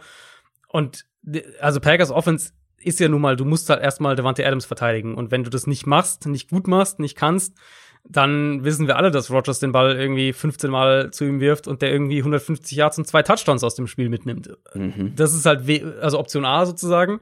Und da bin ich mir nicht mal sicher, ob die Jaguars das verteidigen können. Und dann ist es halt mehr als Adams, weil, also der ist das individuelle Mismatch. Aber ähm, es geht ja dieses, dieses Jahr nun mal bei den Packers darüber hinaus. Und selbst wenn du Adams einigermaßen kontrollieren kannst, dann musst du halt auch das Drumherum erstmal stoppen. Das Play-Action-Passspiel, die Running Backs im Passspiel, was sie mit den Titans machen. Aaron Jones war ja direkt gegen die 49ers, da war ja überhaupt nichts mit Schonfrist, sondern Tja, äh, direkt voll, äh, voll reingeworfen. Ähm, da sehe ich halt, also mit Joe Schobert, mit Josh, Josh Jones, da sehe ich schon enorme Cover-Probleme in der Mitte der Jaguars Defense. Selbst wenn sie Adams einigermaßen verteidigt bekommen, was ich ehrlich gesagt auch nicht glaube, dann wäre das so der nächste Punkt. Äh, und die Packers könnten ja auch Alan Lazar Mhm. wieder zurückbekommen diese Woche. Also zu viel, zu viel Feuerkraft für die Jaguars Defense. Ganz spannend finde ich, äh, die Packers haben ja ihren aktuellen Backup-Quarterback in der ersten Runde gedraftet. Die Jaguars ähm, haben einen in der sechsten Runde bekommen. Also so einen hat man auch später noch bekommen, ähm, der ja einen ganz guten Job gemacht hat. Äh, ja, Jake Luton wird Mhm. auch diesen Sonntag starten. Ähm, hat sogar Geschichte geschrieben, ist der erste Spieler seit mindestens 1950 mit äh, über 300 Passing Yards, 25 Completions und einem Rushing Touchdown in seinem ersten NFL-Start. Also Ja. äh, Glückwunsch an dieser Stelle, äh, kann man auch mal erwähnen. Und Doug Marone hatte ja schon vor dem Texans-Spiel gesagt, dass, dass Jake Luton eine Chance hat, auch Starter zu bleiben, wenn Minshew wieder fit ist. Insofern gerade so eine kleine Bewerbungsgespräch äh, für, für Jake Luton. Und er hat es auch echt ganz gut gemacht, fand ich. Also klar, die Texans Defense ist jetzt nicht der super Maßstab, aber er hat tief attackiert, hat die Mitte des Feldes gut bespielt, hat DJ Chark überall auf dem Feld gefunden, aber hing jetzt nicht nur mit seinen Reads bei ihm. Und insofern, ähm, ja, und wenn ich sage, Texas, Texans Defense ist nicht der, der Maßstab, ehrlicherweise weiß ich nicht, wie viel besser jetzt die Packers Defense ist. Äh, klar, Pass Rush war jetzt mal da gegen die Niners, aber da würde ich jetzt auch nicht zu viel daraus ziehen und klar, dann sind vielleicht ein paar, ein paar Big Plays für die Jaguars werden schon drin sein, aber ich glaube nicht, dass es ein enges Spiel wird. Zu guter Letzt das Monday Night Game. Die 5 und 4 Chicago Bears gegen die 3 und 5 Minnesota Vikings. Die Bears ja, zeigen so ein bisschen ihr wahres Gesicht. Drei Niederlagen in, Folgen, in Folge, aber gegen gute Teams, muss man dazu sagen. Zuletzt gegen die Titans. Äh, und die Vikings mit dem ein oder anderen Lebenszeichen. Mhm. Und auch das, auch das letzte Spiel für heute, ist für mich ein offenes Ding. Die Vikings Offense ist echt brutal, wenn sie klickt. Nur ist die Chance, Ja, äh, ja. wie groß ist die Chance, dass sie auch gegen diese Bears Defense klickt? Ja, also das haben wir jetzt gegen die, gegen die äh, Lions und dann gegen die Packers davor ja gesehen. Wenn die halt, also bei, bei Minnesota ist es echt so, wenn sie den Ball laufen können, ist es eine andere Offense. Und Ja. in dem Ausmaß ist es für mich auch bei keinem anderen Team, ehrlich gesagt, so, außer vielleicht die Ravens. Das liegt halt an Cook. diesem ähm, Top 4 Ko- Ja. äh, Top 4 Running Back der NFL. Äh, ja, das ist aktuell ist es absolut richtig. Also Delvin Cook war wirklich herausragend in dem Spiel und ja auch schon die Woche davor. Und Und dann auch sie vor seiner Verletzung. Genau, ja, auch vor seiner Verletzung. Und sie haben ja halt die Deep Balls, sie haben das, das Wide Receiver Duo, das Screen Game funktioniert gut und Cousins muss dann halt irgendwie gar nicht so viel machen und geht irgendwie mit zwei Play-Action-Touchdowns aus dem Spiel und die Vikings machen irgendwie 34 Punkte. Ähm, man muss hier für das Matchup sagen, Packers und Lions sind beide im unteren Ligadrittel, was, was die Qualität der Run-Defense und der Defense generell angeht. Ja. Die Bears für mich Top 5, was Total Defense angeht und Top 10, was Run Defense angeht. Insofern sehr, sehr andere Aufgabe. Vikings mhm. Line, denke ich, gerade die Interior Offensive Line ähm, sollte gegen die Bears doch ordentlich wackeln. Und dann kann es schon auch wieder so ein Spiel werden, wo wir das andere Gesicht von der Vikings Offense sehen. Das Problem ist halt, die Bears Offense äh, hat im Moment irgendwie nur ein Gesicht und das ist halt nicht gut. Also das ist Nick, Nick Foles. Foles. Ja, also wir dachten ja eigentlich, okay, Nick Foles, dann hast du irgendwie so diese Achterbahnfahrt, dann hat er mal ein, zwei Spiele, wo er total abgeht und dann ein, zwei Spiele, wo es überhaupt nichts ist. Und ehrlich gesagt wird das im Moment das bessere Szenario für die Bears, weil im Moment so, er spielt zwar auf einem konstanten Level, aber das ist halt so niedrig, dass die Offense halt einfach kaum eine Baseline, geschweige mhm. denn ein Ceiling nach oben hat. Und es ist nicht nur Foles, klar. Es ist Playcalling, es ist die Offensive Line. Ähm, wir haben es ja vorhin schon bei den Titans angesprochen, dass eben selbst, selbst die Titans sozusagen, die ja echt im Pass Rush brutale Probleme hatten, gegen Chicago die Line of Scrimmage kontrolliert haben. Insofern, ja, also die Vikings haben da eigentlich nicht viel in der Defensive Line inzwischen mehr, jetzt wo, wo Yannick Ngakwe auch weg ist. Aber wer weiß, ob du dann halt irgendwie von so ein paar Leuten wie auch gegen Detroit und Shamar Steven, so, solche Leute, die bekommen dann auf einmal irgendwie Druck auf den Quarterback. Mhm. Würde mich nicht wundern, wenn wir das ja auch sehen. Sie haben natürlich keinen Spieler, der es individuell mit Allen Robinson aufnehmen kann, aber auch was die Coverage im Gesamtverbund angeht, haben sich die Vikings ja ein bisschen stabilisiert zuletzt. Also mit Devin Cook auf Platz 4 in meinem Running Back Ranking vor der Saison und Ezekiel Elliott auf Platz 8 bin ich ganz zufrieden. Mit bisher zumindest. All or Nothing. Der Tipp der Woche. Zum Abschluss, wie immer, unser Tipp der Woche. Dominik von Football R und ich haben letzte, letzte Woche getroffen. Ich mit den Raiders und er mit den Saints. Was war bei dir nochmal? Ich habe den furchtbaren Fehler gemacht. Ich weiß auch nicht, was mich geritten hat, auf die Bears zu tippen. Ja, ja. Du, du, widersprichst ja manchmal selber in, diesem, ja, in dieser weiß, Rubrik. Ähm, du kannst es noch gut machen. Du liegst jetzt schon einige Punkte hinten, aber wie sieht's denn diese Woche aus? Hast du was, hast du was Vernünftiges diesmal rausgesucht? was Gescheites? Äh, also es gibt natürlich ein offensichtliches Spiel, aber das finde ich zu popelig, auf die Seahawks zu tippen gegen die Rams. Deswegen äh, werde ich das nicht tun, auch wenn sie nach unseren Regeln der Außenseiter wären. Ähm, ich habe mich für die Texans entschieden. Texans gegen Cleveland. Texans sind Underdog mit drei Punkten. Und wie gesagt, ich glaube, der Sean Watson spielt im Moment sehr gut. Mm. Ich traue Baker Mayfield nicht. Es ja. gibt andere Argumente für die Browns in dem Spiel, aber ja, finde ich gut. spaßigeren Quarterback gehen. Habe ich auch auf dem Zettel. Ähm, aber ich nehme natürlich die Seahawks. Nein, Scherz. ich nehme nicht die Seahawks. Nein, äh, klar, die Seahawks ist die werden Rest, Restwürde vorhanden. Ja, ein bisschen Restwürde ist noch vorhanden. Mhm. Und vor allem bin ich mir gar nicht so, also finde ich das nicht ausgeschlossen, dass die Rams halt auch wirklich gewinnen am Ende. Und ähm, ich bin etwas riskanter diese Woche. Mhm. Äh, ich nehme die Broncos gegen die Raiders, weil du jetzt uh. schon die uh. Texans genommen hast. Ich okay. nehme die Broncos gegen die Raiders. Ähm, rechnerisch müssten die Raiders gewinnen. Auf dem Papier müssten sie gewinnen. Aber die Broncos, wenn sie wirklich mehr Ups als Down ha Downs haben in diesem, in diesem Spiel. Wenn die also Achterbahnfahrt also, oben endet. Genau, wenn die Achterbahn mehr oben als unten stattfindet, ja. dann glaube ich, haben sie genug Firepower, um den Raiders, ähm, um da irgendwie Schaden anzurichten, vor allem in der Defense mit ihren Waffen. Mhm, hab da ein ganz gutes Gefühl bei, auch wenn es wehtut, ähm, gegen die Raiders zu tippen. Aber Texans hatte ich auch, aber ich will nicht das gleiche mhm. tippen wie du. Also muss ich wirklich mal loben. Das war also die letzten Wochen, du und Dominik hattet ja echt so ein paar, äh, paar Feigling-Tipps dabei, aber das sind, diese Woche ja. sind wirklich mal, also sind durch die Bank weg gute Tipps, finde ich, weil Dominik nimmt ein Team, was ich nicht genommen hätte diese Woche und du, glaube ich, auch nicht, auch nicht in, in dieser Kategorie. Ähm, er tippt nämlich auf die Giants, auf seine Giants gegen die Eagles. Mhm. Ja, also, gut. Drei mutige. Tipps da könnte man sich doppelt freuen oder könnte er sich doppelt freuen. Ja, das stimmt. Ähm, ja, ist der mutigste Tipp, glaube ich, von uns dreien. Ja, würde ich auch sagen. Obwohl. Also deiner, äh, ich fand dein tatsächlich diese Woche mal am wahrscheinlichsten. Vielleicht machst du ja mal einen Punkt. Jetzt jinx es doch nicht. ich glaube, es steht 5, 4 und, nee, 6, 5 und 2 oder so. 5, Irgendwie 3, so. 2, irgendwie sowas. Ja. Reichen wir nach. Und zwar auf unseren Social Media Kanälen, vielleicht. äh, ihr werdet es erfahren, wenn ihr uns dort folgt. Bei Twitter, bei Instagram. Natürlich den YouTube-Channel abonnieren, wo ihr nochmal das Running Back Ranking von vor der Saison angucken könnt und auch die Kommentare lesen könnt, wofür ich kritisiert wurde. Ähm, ansonsten guckt euch natürlich das Quarterback Ranking von Adrian Franke an. Bei Spox Mhm. zu finden. Mhm. Auch da kann man kommentieren.